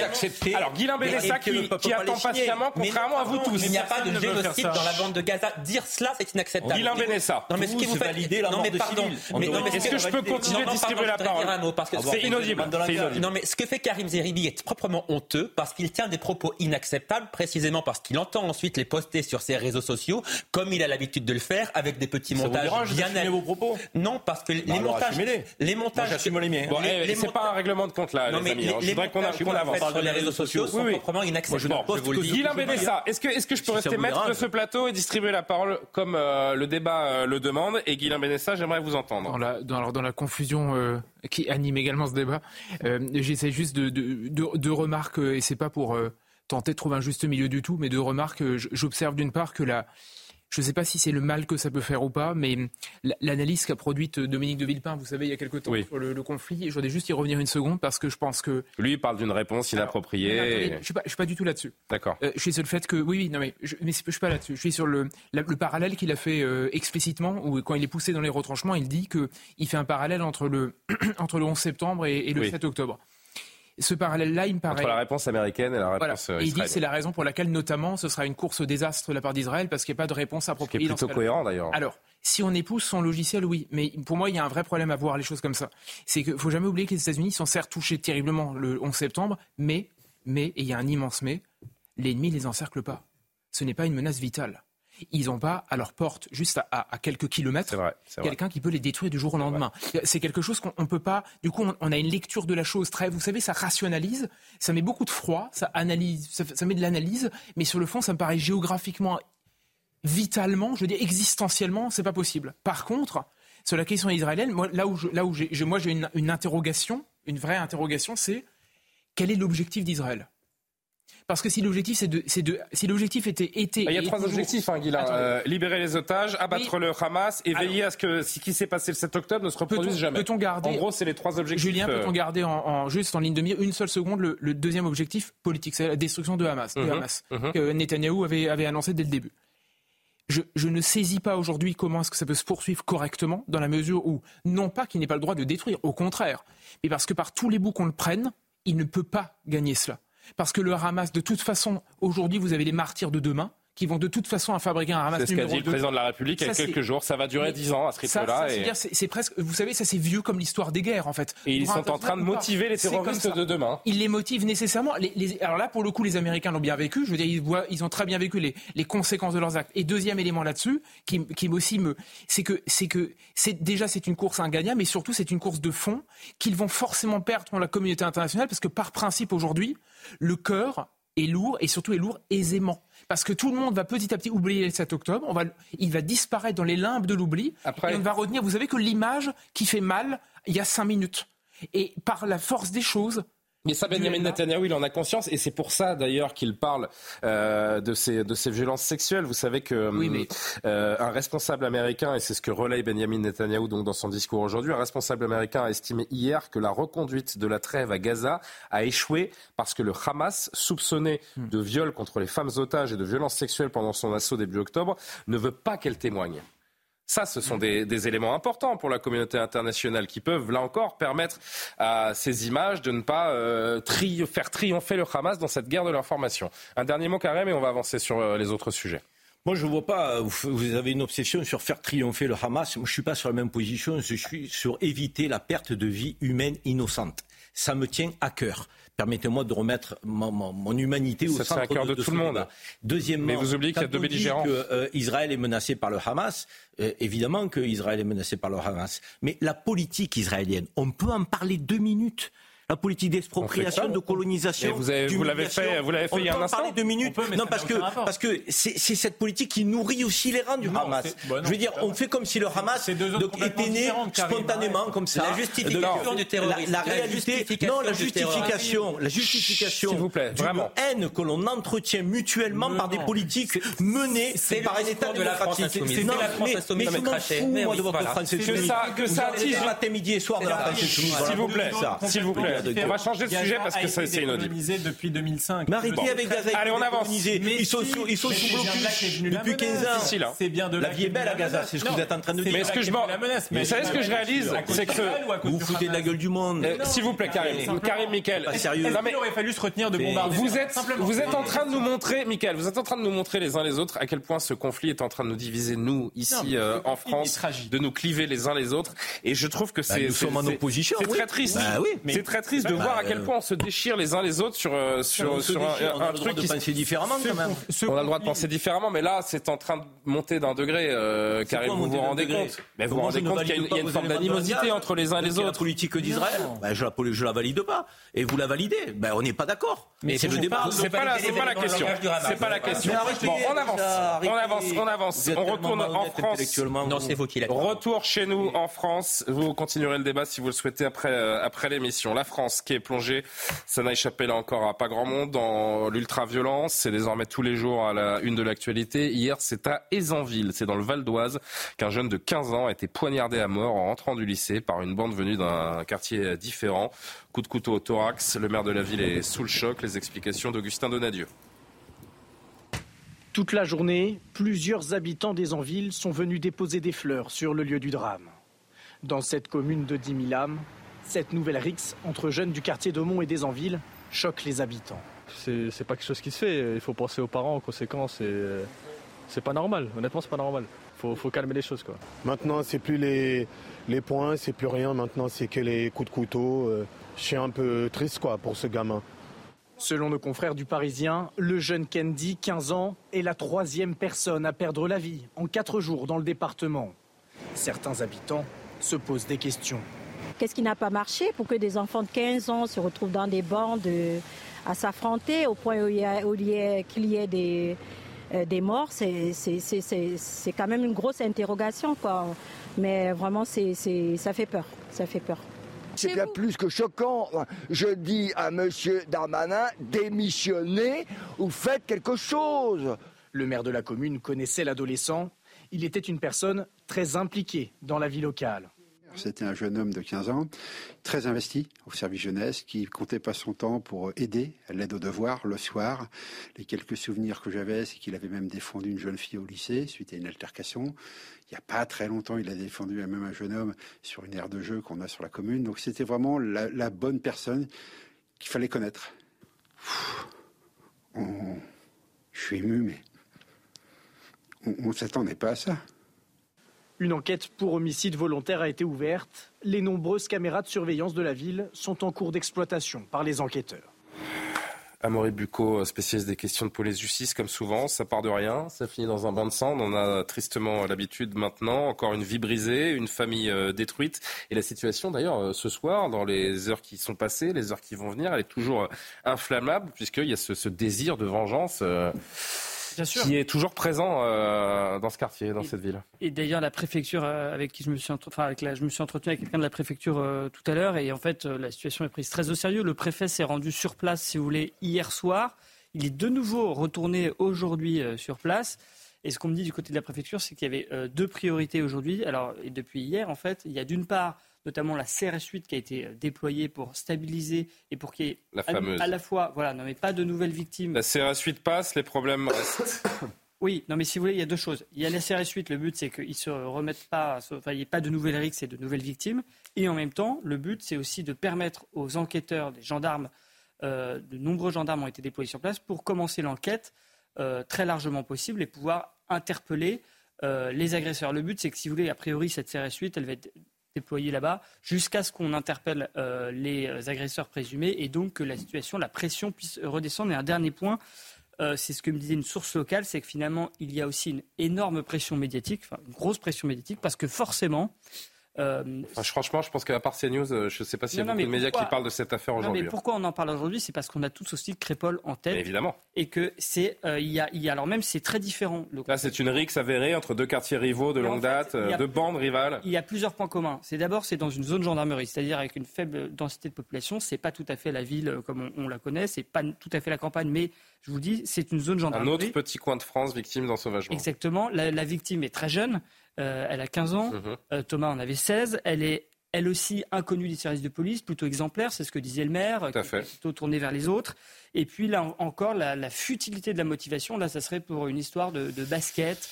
Euh, de, voilà, on sent que c'est futile comme dans l'affaire de. Oui, c'est pour une histoire de basket hein, que, ça, que ça finit avec des, coups de couteau et dans le thorax et, un mort à, l'arrivée. C'est à la fois Guilain Benessa un triste fait divers et un problème sociétal de banalisation de la violence. Certains jeunes aujourd'hui et le maire l'a répété aujourd'hui, c'était pas dans l'extrême, et il l'a dit euh, également lors de l'interview, euh, il est fait face à des jeunes qui sont, selon lui, absolument incontrôlables pour une raison qui semble échapper à tout le monde, en fait. Euh, juste une. Je m'interroge surtout quant à savoir si demain on aura une chercheuse au CNRS qui va nous expliquer que c'est un autre bit classique de Shakespeare, type Roméo et Juliette, qui peut être invoqué pour euh, tenter de justifier ce qui Il y aura forcément quelqu'un qui va nous expliquer ça. Bref, trêve de plaisanterie. Mmh. Euh, euh, évidemment, que, ça, que ça percute Crépole, que ça percute tout ce qui se produit aujourd'hui, les attaques au couteau qui se multiplient, c'est une évidence. Quant à la... Vous me demandez si s'il y a une motivation intrinsèque, en fait, si on peut justifier l'acte. Vous savez, ce qui me frappe surtout, on, en a déjà parlé, je crois, c'est que si vous mettez les pieds dans un tribunal, dans un, en, comparution immédiate ou en, général, hein, vous apercevez que la, la, la, la, la, relation immédiate, vous savez, la moralité immédiate. C'est-à-dire le fait que euh, faire du mal à quelqu'un, c'est pas bien. Je le dis volontairement de façon, euh, vous savez, comme vous, vous parlez à un enfant, en fait. Vous vous rendez compte que ça, ce n'est plus appris, ce n'est plus intégré, c'est plus naturel. Donc, que cette dimension non naturelle soit justifiable par des raisons euh, sociologiques, historiques, peu importe. Mais cette donnée-là, elle disparaît. Donc, petit à petit, ça signifie que si vous voulez, il n'y a plus le coup près presque logique que tout le monde a en se disant j'ai pas à faire ça. Donc après, que ce soit pour une, histoire de basket, pour de, de, cheveux tirés, et après vous rajoutez évidemment euh, euh, le fait que euh, les réseaux sociaux, etc., vous rajoutez les questions identitaires, vous rajoutez, vous rajoutez, vous chargez la mule, et vous obtenez ce genre de choses. Je demandais à Karim, je demandais à l'instant comment on explique ça, mais en, le demandant, je me dis mais il n'est même plus euh, le temps de, chercher des explications. Là, la priorité du gouvernement, vu l'état actuel de, la société, c'est juste de contenir cette violence. Oui. On n'a même plus envie de savoir pourquoi ça se passe comme ça. Il faut absolument agir et contenir. Oui, contenir ces violences. Comment? Oui, ça c'est notre question. C'est une ambition sympathique. Mais ah oui, c'est dire comment? Merci. C'est-à-dire euh, éducation, euh, présence policière de proximité, sanctions lorsque euh, l'acte irréparable est commis, euh, c'est une chaîne euh, qu'il faut regarder dans son ensemble. Est-ce qu'aujourd'hui, sur le plan éducatif, on a à la fois des parents, puis un corps éducatif qui est suffisamment présent pour rappeler effectivement l'essentiel en matière de, je dirais, de, de, bien et de mal. après, la CRS 8, c'est bien gentil, c'est 250 fonctionnaires de police dans une compagnie euh, euh, CRS qui a été créée pour venir sur le point chaud. Moi, j'aimerais qu'on ait une police de proximité présente au quotidien, quoi, toute l'année, pas simplement lorsqu'il y a des points chauds. Ça aussi, ça rappellerait aussi le, respect des règles, que ça poserait, ça bornerait un peu. Parce que pour l'instant, c'est vrai que les forces de l'ordre, elles arrivent un peu après la bataille, comme on dit. Après, là, c'est normal. Oh, c'est en zone gendarmerie. Et je, veux juste dire que, en général, les gendarmes ont une bonne réputation, plutôt. Ah, mais c'est pas, pas une question de réputation, oui. Non, mais ce que je veux dire, c'est question de la présence. Les gendarmes sont en général assez proches de la population et, ont moins de personnes à gérer et donc euh, sont plus au contact de la population. En l'occurrence, entre, entre Crépol et Zanville, ça fait deux fois qu'en zone gendarmerie, en l'espace de quelques jours, on se retrouve avec des, gamins qui sont, euh, qui sont à terre. Bien sûr. Un dernier mot?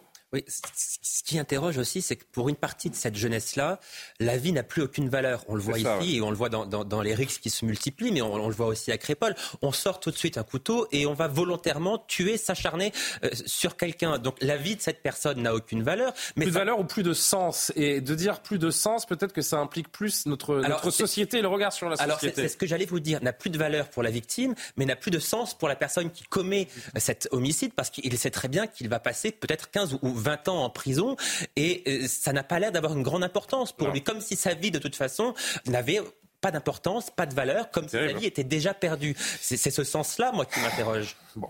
On verra euh, évidemment les conséquences euh, judiciaires de cette, de cette rixe et de la mort de, ce jeune homme d'âge euh, à peine 15 ans. On pense à, à sa famille détruite, dévastée ce soir. La garde à vue du franco-iranien Armand Rajapour Miyandowab se poursuit jusqu'à demain. Cet homme de 26 ans connu des services pour son islamisme radical et ses troubles psychiatriques dit avoir agi en réaction à la persécution des musulmans dans le monde. Il est apparu devant les policiers ces dernières heures très froid, clinique, désincarné. On apprend ce soir que l'homme euh, est toujours donc euh, dans une garde à vue en cours mardi soir et qu'il sera présenté demain à la justice antiterroriste en vue d'une euh, éventuelle mise en examen, a priori donc demain en, en fin de journée. Le récapitulatif d'abord des dernières heures de garde à vue avec Célia Barotte. Selon nos confrères du Parisien, pendant sa garde à vue, la mère de l'assaillant a renié son fils. Elle l'appelle désormais l'individu. Face aux enquêteurs, elle a déclaré Je demande pardon à la France, je demande pardon à la famille de l'Allemand mort à cause de cet individu. Je pleure avec eux. Elle s'est aussi défendue d'avoir suivi les obligations médicales de cet individu, je la cite toujours, après sa détention. Cette femme de 62 ans dit donc aimer la France et revendique le fait d'avoir francisé le nom de ses deux enfants. Elle est arrivée en France avec son mari dans les années 1980 pour fuir le régime iranien. Du côté du père de l'assaillant, selon les premières remontées d'informations, il se définit comme athée, mais ayant grandi dans une famille musulmane, il regrette de ne pas avoir mieux accompagné son fils dans sa conversion à l'islam en 2015. Michael Sadoun, Michael Sadoun un, commentaire. C'est vrai que je voudrais d'abord revenir sur les mots de la mère là, qui, sont, qui sont relatés par Célia, qui sont repris. Euh, c'est terrible. Elle se désolidarise totalement du geste de son fils, de sa radicalisation. Ce sont des parents, on l'a bien compris, hein, qui ont tout fait pour s'intégrer, qui ont embrassé la France. Et, euh, l'un de leurs enfants qui est, sorti de la route. C'est épouvantable. Moi, je trouve. Euh, je ne sais pas si on a l'autre citation où elle dit Ce n'est plus mon fils. Je demande pardon à la France ce n'est plus mon fils. Elle peut demander pardon à la France. Après, dire ce n'est plus mon fils, c'est très puissant et terrible. C'est très fort. Vous savez, sur ce plateau et sur d'autres, on parle souvent d'actes similaires en essayant de les mêler à la question de l'intégration ou de l'assimilation. C'est selon la compréhension qu'on a du phénomène. Quand on voit des choses comme ça, on se demande si la politique peut tout faire, s'il n'y a pas une part de violence, malheureusement, dans la société, qui est un peu irréductible qui n'est maîtrisable que par une certaine forme de sécurité, de réaction rapide de Michael, la police. sa radicalisation, elle vient pas de nulle part. Ça fait quelques jours là qu'on dit euh, il agit seul, il agit seul, mais euh, non, il y a des discours, il y a une idéologie qui infuse en dépit, euh, en dépit du travail de sa France, de sa famille, pour vivre donc à la française. Évidemment qu'il y a un terreau, mais au bout d'un moment, comment contrôler ça au niveau de la famille? La famille, visiblement, s'est engagée dans un parcours d'intégration qui est à peu près admirable. Tout à fait. Euh, L'école, on n'a pas d'indice là-dessus. Après, évidemment, il y a un développement de l'islamisme radical. Il y a un discours. Désolé, je ne vise évidemment pas Karim, et on aura une discussion beaucoup plus apaisée en dehors de ce plateau. Mais visiblement, il a prétexté de la question palestinienne, comme certains meurtriers malheureusement peuvent le faire pour passer à l'acte. C'est un problème à comme le terroriste d'Arras. Euh, j'ai pas envie de, de, de, sauter dessus en posant non, pas un verdict définitif. Euh, voilà, c'est un problème à plusieurs facettes et il faut toutes les traiter. Amaury, vous vouliez apporter une précision? Non, mais en fait, moi, effectivement, euh, pour rebondir euh, sur ce qu'on vient de dire, ce qui me frappe dans cette histoire, c'est finalement la déclaration de la mère que je trouve à la fois triste, touchante, de dire euh, je, je m'excuse auprès de la France, je présente mes excuses au peuple, renie son à la victime.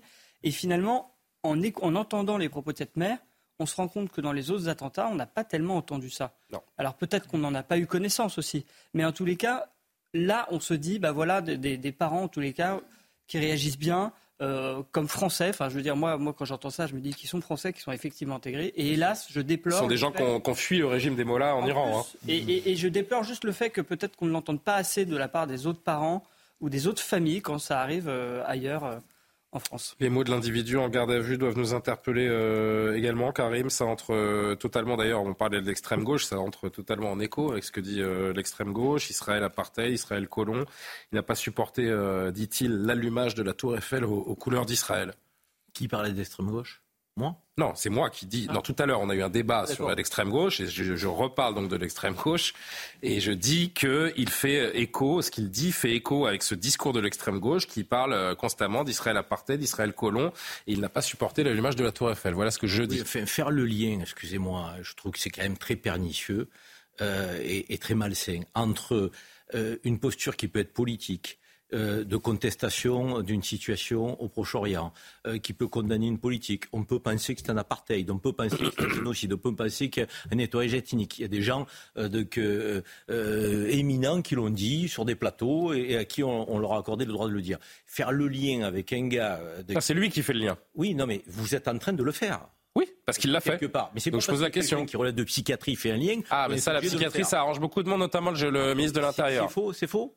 Ah mais moi je l'ai pas étudié son cas, je le connais pas. Mais, de mettre de mettre euh, cet attentat alors que le discours est quand même très cohérent sur un cas psychiatrique et les psychiatres eux-mêmes qui déroulent les, plateaux depuis trois jours disent que la psychiatrie a bon dos hein, pour le ministre de l'Intérieur. Il y, a quasiment plus rien à dire. Vous avez toujours raison. Ah bah euh, à partir du moment où on vous donne une information, vous n'avez pas envie de la croire, vous ne la croyez pas.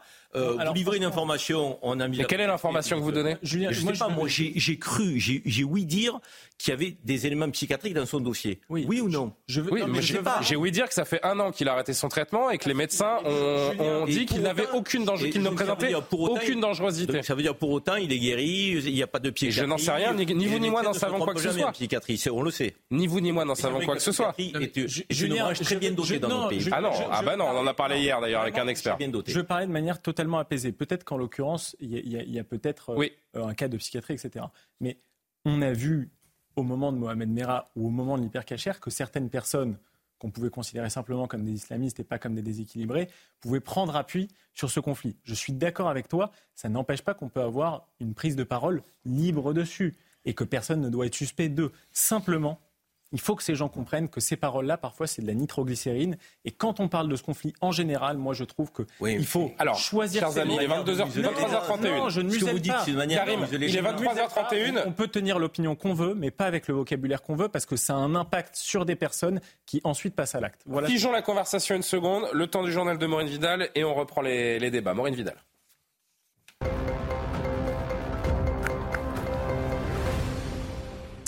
L'armée israélienne a annoncé affronter le Hamas dans la ville de Khan Younes, située dans le sud de la bande de Gaza, près de l'Égypte. L'offensive continue et s'étend sur tout le territoire gazaoui. Il s'agit du jour le plus intense depuis le début de l'offensive terrestre israélienne selon Tsahal. Écoutez Benjamin Netanyahou, Premier ministre israélien, qui appelle à un soutien international. Je dis aux organisations de défense des droits des femmes, aux organisations de défense des droits des hommes, Avez-vous entendu parler des viols de femmes israéliennes Des atrocités horribles, des mutilations sexuelles. Où diable êtes-vous J'attends de tous les dirigeants, gouvernements et nations civilisées qu'ils s'élèvent contre cette atrocité. Le retour de l'exigence à l'école à l'issue de l'étude PISA marquée par une baisse inédite des performances des élèves après la crise du Covid. Gabriel Attal a annoncé plusieurs mesures pour relever le niveau scolaire. Parmi elles, le passage au lycée sera autorisé seulement avec obtention du brevet des collèges ou encore un décret sera mis en place dès le premier trimestre 2024 qui donnera à l'équipe pédagogique le dernier mot pour le redoublement d'un élève. Enfin, après un épisode de fortes pluies, d'importantes inondations ont touché les communes de Montivilliers et de Harfleur en Seine-Maritime. À Montivilliers, trois établissements scolaires ont été fermés et un centre commercial inondé. De nombreux dégâts matériels selon le maire. Le département de Seine-Maritime avait été placé en vigilance jaune pluie inondation hier soir. Merci beaucoup Maureen pour toutes ces, infos. Euh, un acte terroriste comme celui-ci, on, le comprend tous là encore, ça peut arriver partout, ça peut arriver tout le temps. La seule question aujourd'hui, c'est est-ce que c'est une fatalité? Est-ce qu'on a encore les armes pour réagir? Les questions au gouvernement étaient euh, évidemment euh, centrées pour beaucoup d'entre elles, en tout cas sur, euh, sur cet acte terroriste samedi. Pour Gérald Darmanin, ministre de l'Intérieur, qui répondait donc aux députés aujourd'hui, il n'y a pas de question de tabou, elles peuvent toutes être posées. Il y a dans cet attentat islamiste plusieurs questions qui se posent. Avons-nous tous les moyens de suivi judiciaire après la condamnation en 2016 et une peine qui a été intégralement euh, effectuée par euh, cette personne? Nous le pensons, c'est pour ça que nous avons fait la loi de 2021 avec le garde des Sceaux. Et je regrette, je regrette que tout le monde ici euh, n'ait pas souhaité, y compris Madame Le Pen, voter ce texte qui nous aurait permis sans doute, pour les personnes qui concernent les sorties de prison après 2021, d'être dans le suivi judiciaire et suivre cette personne. Nous pouvons en effet nous poser des questions sur l'injonction ou sur le suivi psychiatrique et nous connaissons le travail des médecins psychiatres et des médecins et la difficulté que nous avons, je remercie le ministre de la Santé, désormais de mettre dans tous les groupements autour des préfets des médecins psychiatres qui aident et qui aident la DGSI. Et bien sûr, lutter contre l'islam radical et il ne faut pas trembler pour lutter contre la haine sur Internet, pour lutter contre la haine dans les lieux de culte, pour lutter contre la haine dans les associations. Et je m'excuse, mais là, quand je vois que des gens nous combattent sur ce point et ne votent pas la loi séparatisme, je me dis qu'en effet, des gens cherchent à nous diviser et plutôt à gagner les élections qu'à faire gagner la France. Le constat et la prise de parole de Gérald Darmanin est assez convaincante. Maintenant, euh, qu'est-ce qu'on fait, Guilain Bénessin on, ressent, je le disais déjà hier, on ressent une vulnérabilité euh, ces derniers jours depuis cet attentat, enfin encore plus exacerbé, j'ai envie de dire, à chaque fois qu'un attentat est, commis, qui est à la fois personnel, collectif. On a cette impression de ne pas être protégé, que nous, Français, ne sommes pas protégés à hauteur de la menace qui plane sur chacun d'entre nous, finalement. D'abord, euh, et, ça a frappé tout de suite après l'attaque. Euh, on, est parti euh, bille en tête et le, le, mot est revenu sur la question du loup solitaire. Mmh. Et on s'aperçoit, et c'était, ça crevait les yeux. On en parlait déjà aussi de cette question-là. Je vous avais dit, moi, je crois pas du tout. J'ai jamais cru une seule seconde au loup solitaire. Ça dépend, non sous quel prix, mais tout de même. Non, mais toujours un terreau, des soutiens. Qu'est-ce qu'on s'est rendu compte, même plus. Là, il est en relation avec les assassins de Magnonville, du Père Hamel, de Samuel Paty, tous les voyants en tête rouge. Hein. Exactement. Tous. En réalité, on a, une congrégation, on a, je veux dire, de, terroristes en puissance qui, qui, qui, Totalement. qui, qui est changé, euh, ni plus ni moins. C'est-à-dire qu'il a, il a choisi ses réseaux, enfin, il, il, a su, il, a, il était sous influence, manifestement, il a été séduit par la chose, il est tombé dedans, il est resté dedans, et après, psychiatriquement, il y a des troubles en plus qui sont venus, euh, comment dire, s'agréger. Maintenant, le problème, premier élément là-dessus, sur le, la, la, théorie psychiatrique, euh, vous l'avez un peu balayé du revers de main, Julien. Alors je la baille. Parce qu'on en a beaucoup parlé hier. Non, mais... non, non, non, non, mais, attendez. Ah, attendez. Je réfléchis juste. Est-ce qualité d'avocat deux secondes? On est quand même obligé, un moment, de mettre de l'or dans la baraque. Ce type a été condamné une première fois. Il n'y a, à mon sens, pas d'irresponsabilité pénale qui a été retenue. Donc ah. manifestement, il a, on a, on, il a été condamné. Oui, oui. Il a un traitement, il est au bout de son traitement, et après, il n'y a pas eu d'injonction de reprendre le traitement. Il est passé à l'acte. Jusqu'à preuve du contraire, il est pour l'heure responsable. On verra ce que donnera une potentielle expertise, etc. Parce qu'on est parti bille en tête, du genre absence de discernement, il n'a pas toute lucidité. Bah, c'est le ministre qui a parlé d'un ratage psychiatrique non, non, mais et après mais, tout s'est emballé mais derrière. pour l'instant, il faut rester extrêmement mesuré. Pour l'instant, à l'heure où on se parle, on, rien ne permet de déterminer que ce type n'ait pas conscience qu'il a fait. On n'en a aucune idée. Pourtant, il l'explique et il le revendique. Oui. Donc, euh, il en plus, non mais j'essaye. Non mais voyez, on faut avancer doucement. Ensuite, sur la sur la question Darmanin et le, le, le ou Gérald Darmanin et le sentiment de, de vulnérabilité. En fait, ce que, fait l'opposition aujourd'hui, euh, Marine Le Pen, mais pas que, hein, Éric Ciotti, c'est son dada depuis euh, des années, ils ont une idée en tête, euh, c'est de, de ne plus réfléchir à l'aune de la comment dire de la de l'emprisonnement ou de la sanction ou de, de vis-à-vis des terroristes, mais à l'idée de les écarter, c'est-à-dire de, de, de les mettre hors d'état de nuire, donc de les parquer ailleurs. C'est, c'est l'idée de la rétention administrative, etc. Là-dessus, on sent bien que avant donc d'y venir en détail, on sent que le, le si vous voulez que petit à petit l'univers mute. Au début, ça paraît invraisemblable parce qu'on se dit qu'on va prévenir le plus possible. Alors les fiches, les fiches S par exemple, mais on a mis en place tout un tas de choses. Exemple, les MICAS, qui étaient des, des mesures de, de comment dire, de surveillance individualisée, qui se, qui se rajoutent à la protection judiciaire, etc. Tout ça, c'est des, c'est des instruments qui étaient dans l'état d'urgence partiellement, qu'on a fait passer dans à déterminer la menace qu'une personne peut Exactement. Et pour les, pour les surveillés du genre, vous savez, une obligation de se rendre au, à la gendarme, à, pardon, au commissariat, ce genre de pointer, choses. ouais. Donc, on a mis en place tout ça. Et maintenant, on se rend compte que malgré tout ça, on est arrivé au bout. Donc, qu'est-ce qu'on fait quand on est au bout? On essaye d'inventer tout.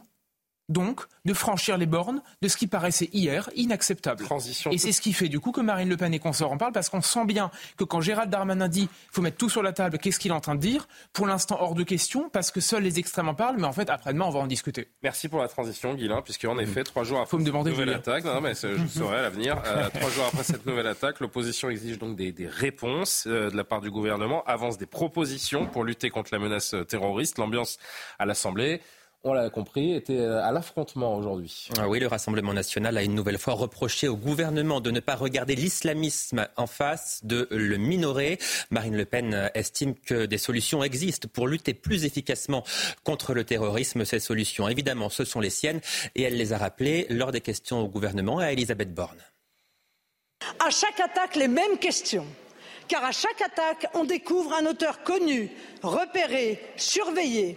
Et à chaque attaque, les Français déplorent que rien n'a été fait pour le neutraliser. En ce qui nous concerne, nous ne nous déroberons pas. Nous continuerons de tenir le langage de vérité et de fermeté qu'attendent légitimement tous les Français.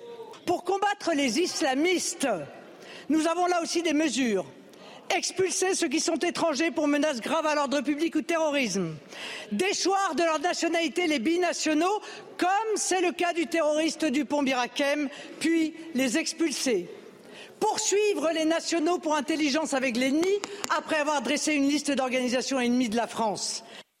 Marine Le Pen, qui a également accusé la Première ministre de se dérober, piquer au vif Elisabeth Borne, réplique. Elle accuse le Rassemblement national d'alimenter les polémiques et de voter systématiquement contre toutes les mesures antiterroristes proposées par le gouvernement. Depuis 2017, Madame la Présidente Le Pen, malgré une menace qui ne cesse de se renouveler et de s'adapter, 43 attentats ont été déjoués. 1500 personnes ont été interpellées et présentées devant la justice pour des faits de terrorisme. Et pendant ce temps, Madame la Présidente Le Pen, où étiez-vous? Où étiez-vous en 2017 avec vos députés lors du vote de la loi renforçant la sécurité intérieure et la lutte contre le terrorisme? Une loi qui permet de fermer les lieux de culte où l'on propage la haine et qui facilite les mesures de surveillance individuelle. Vous ne l'avez pas votée. Où étiez-vous en 2019 quand nous avons créé le parquet national antiterroriste? Vous avez voté contre. Alors, Madame Le Pen, les faits sont simples. Le Rassemblement national s'est systématiquement opposé aux mesures pour renforcer la protection des Français, systématiquement opposé aux mesures pour renforcer la lutte contre le terrorisme. Nous agissons, vous polémiquez, nous prenons des mesures, vous êtes dans la posture, a conclu la Première ministre, qui a donc rappelé que le gouvernement avait renforcé son arsenal antiterroriste et qu'il réfléchissait à le euh, compléter. Les propositions pour améliorer la lutte contre le terrorisme ne manquent pas. Donc, du côté des Républicains, Bruno Retailleau, président du groupe LR au Sénat, estime que l'État ne parvient plus à protéger les Français. Il faut impérativement des mesures d'exception pour les individus les plus dangereux. Je propose une mesure judiciaire de surveillance de sûreté qui permettrait d'astreindre des personnes condamnées pour terrorisme et qui ont fini de purger leur peine à des obligations d'injonction de soins, de placement sous bracelet électronique, de soumission à des mesures de contrôle comme le pointage au commissariat. On sent du côté des LR qu'on commence à flirter avec l'état de droit. Faut-il remettre en cause l'état de droit face à une situation urgente? C'est une question ouvertement posée cette fois par Marion Maréchal qui répond clairement oui pour elle. Nous sommes en état de guerre et le droit, le droit n'est plus adapté. Il faut donc en faire fi. Voilà ce que dit Marion Maréchal. Je demande solennellement au président de la République d'imposer une mesure forte et urgente, l'arrestation immédiate et l'internement administratif de tous les islamistes fichés de France au nom du principe de précaution et de la protection des innocents, le temps d'évaluer leur situation et d'apporter une réponse individuelle à chaque cas. État de droit contre état d'exception, ce débat n'est pas nouveau. Il existe en réalité depuis la présidentielle de 2017, mais il sera, c'est sûr, à nouveau au cœur des prochaines campagnes électorales. Merci Johan Usaï. Karim Zeribi, je voudrais qu'on revienne sur les propos, la réponse d'Elisabeth Borne qui euh, dit que c'est le RN qui alimente les, polémiques. Mais c'est le RN qui alimente les polémiques ou c'est les, ce sont les multiplications des attentats commis par des individus dont on connaît la dangerosité? Non, la Première ministre ne dit pas tout à fait ça interprète un peu ses propos, elle dit que le RN ne, ne vote pas donc euh, les dispositifs euh, euh, exigeants, rigoureux qu'il faut mettre en place pour tenter de prévenir et d'éviter ces, attentats islamistes. Est-ce qu'on est à un, stade où il faut renverser la table alors? Donc moi je, traduis ce qu'elle dit. Hein. Elle dit que parquet antiterroriste ils n'ont pas voté, les mesures de protection ils ne votent pas. C'est bien beau de jeter de l'huile sur le feu quand on n'accorde pas sa voix euh, à des dispositions euh, euh, plus rigoureuses et plus exigeantes. Par ailleurs, est-ce qu'on doit renverser la table et se mettre définitivement à l'abri de ces individus radicalisés? Est-ce que ces, propositions vous semblent aller dans le bon sens Qu'elles viennent de Bruno Retailleau, de, du RN ou de Reconquête? On est dans une surenchère, effectivement, ça a été dit, qui dépasse l'état de droit. Moi, je ne crois pas que ça pourra nous, nous permettre d'éviter euh, euh, un attentat potentiel. Je veux dire, le risque zéro n'existe pas. Après qu'on on prévienne mieux, qu'on suive mieux, que évidemment qu'on peut toujours faire mieux.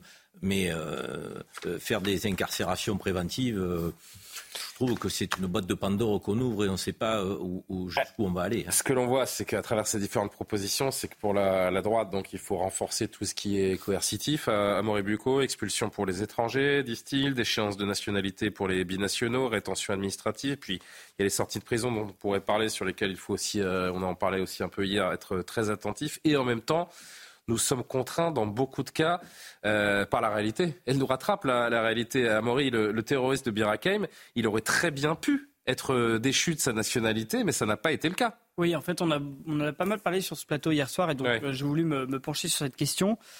alors effectivement, vous avez souvent, enfin, ça, il y en a eu plusieurs hein, cette année de personnes binationales qui avaient été condamnées pour terrorisme et qui ont été déchues de leur nationalité. Le but de déchoir quelqu'un de sa nationalité, bien sûr, c'est que derrière, eh bien, une fois qu'il n'est plus français, vous pouvez l'expulser et donc vous évacuez carrément le problème. Il n'y a plus à le suivre et puis il n'y a pas d'un nouvel attentat qui peut être euh, effectivement euh, commis sur le territoire. Mais alors en fait, pour ça, il faut plusieurs conditions, bien sûr. D'abord, il faut que ces personnes aient été condamnées pour terrorisme. C'est l'une des conditions. Pour lui, c'était le cas. Voilà, c'était le cas pour ce terroriste. Et puis qu'ils aient la double nationalité, c'était le cas pour ce terroriste. Mais il y a un problème. Ça, c'est sur le papier, on pourrait dire qu'on aurait pu le faire. Mais en fait, ce qu'on m'a dit du côté du ministère de l'Intérieur, c'est que nous n'avons aucune relation diplomatique avec l'Iran. Eh Et donc, les autorités françaises n'ont d'une part aucun moyen de savoir que cet homme est binational, puisqu'il faudrait demander à l'Iran s'il a la nationalité là-bas. Et deuxièmement, même si vous, le, euh, vous enlevez sa nationalité, sa nationalité, française, pardon, ensuite pour l'expulser, vous êtes obligé là encore d'avoir des relations diplomatiques avec son pays d'origine, ce qu'on n'avait pas avec l'Iran, encore une fois. Il y a ce qu'on aimerait faire et puis la réalité. Michael Sadou, dans quelques mots. Moi, je suis assez euh, favorable à ce que propose Bruno Retailleau, la surveillance euh, de sûreté. Ce n'est pas une totale euh, exclusivité, puisqu'il y a déjà une rétention de sûreté pour les gens qui sont condamnés pour des faits terroristes, etc. c'est simplement, l'idée, c'est d'installer un cadre et des obligations pour des gens qui sont sous surveillance pour, radicalisation, qui sont déjà fichés donc qui ne sont pas passés à l'acte, mais qui ont un profil pour le moins suspect. Donc, il ne me semble pas que ça aille contre l'état de droit. L'état de droit, c'est surtout c'est, d'abord le droit de l'État. C'est-à-dire, est-ce que l'État va s'arroger euh, euh, des, prérogatives qui dépassent les droits, les libertés fondamentales, etc. Il me semble que ce n'est pas totalement exorbitant de mettre sous surveillance des individus qui ont montré leur incointance avec le terrorisme. Voilà. Ah alors précisément pour rebondir, et, c'est triste quand même, mais c'est que qu'on aime ou pas, qu'on veuille ou non les dispositions voulues par, euh, la, par la droite ou l'extrême droite, ou peu importe, la plupart de ces dispositions, si vous demain vous choisissez de les voter, il est, il est, presque certain que la jurisprudence du Conseil constitutionnel le retoquera et que de toute façon l'état de droit fasse son travail parce que contrairement à ce que tu dis, c'est d'ailleurs triste, hein, c'est que l'état de droit c'est plus du tout le droit de l'État. L'état de droit c'est une espèce de machine emprisonnante en partie qui est devenue extrêmement léthargique. Mais à la base c'est ce que c'est. Je suis d'accord, mais ce qui fait qu'aujourd'hui, vu qu'on ne sait jamais trop ce que c'est, on, a, on a, oublié de savoir, on a oublié même que la, que la jurisprudence du Conseil constitutionnel allait de toute façon faire tomber ce qu'on est en train de discuter et qu'on a déjà C'est pas dit, le C'est passé très vite, déjà. Je suis désolé, mais on doit rendre, on doit rendre l'antenne. Euh, nul doute qu'on reviendra très longuement sur ce sujet demain, puisque euh, a priori euh, cet homme sera mis en, en, examen et déféré donc devant le parquet antiterroriste. Le temps de, de, dire au revoir, je voudrais juste afficher une phrase, puisque cette phrase, et on va sourire quelques secondes avant de se quitter, a été élue ah. donc prix de l'humour politique 2023. Elle a été signée Édouard Philippe, l'ancien Premier ministre. Si vous pensez qu'il faut être un playboy en France pour être élu. J'ai quand même quelques contre-exemples. Il a remporté avec cette euh, petite saillie le prix Presse Club de l'humour et politique en 2023. Il a succédé à Fabien Roussel. Vous vous souvenez de la phrase qu'avait gagné en 2022, signé Fabien Roussel, Elle était savoureuse. Les stations d'essence, la station d'essence, pardon, est le seul endroit en France où celui qui tient le pistolet est aussi celui qui se fait braquer. Pas mal. C'est important de l'avoir de l'esprit en politique, chers amis. Merci beaucoup, Martin Mazur, Maxime Fer, Coralie Deleplace. On prépare cette émission. Je vous souhaite une bonne nuit. L'édition de la nuit est à suivre avec Simon Guillain. À demain pour Soir Info. Selling a little or a lot? Shopify helps you do your thing however you cha-ching. Shopify is the global commerce platform that helps you sell at every stage of your business. From the launch your online shop stage to the first real life store stage, all the way to the did we just hit a million orders stage. Shopify is there to help you grow. Shopify helps you turn browsers into buyers with the internet's best converting checkout. 36% better on average compared to other leading commerce platforms because businesses that grow grow with Shopify. Get a $1 per month trial period at shopify.com/work. shopify.com/work.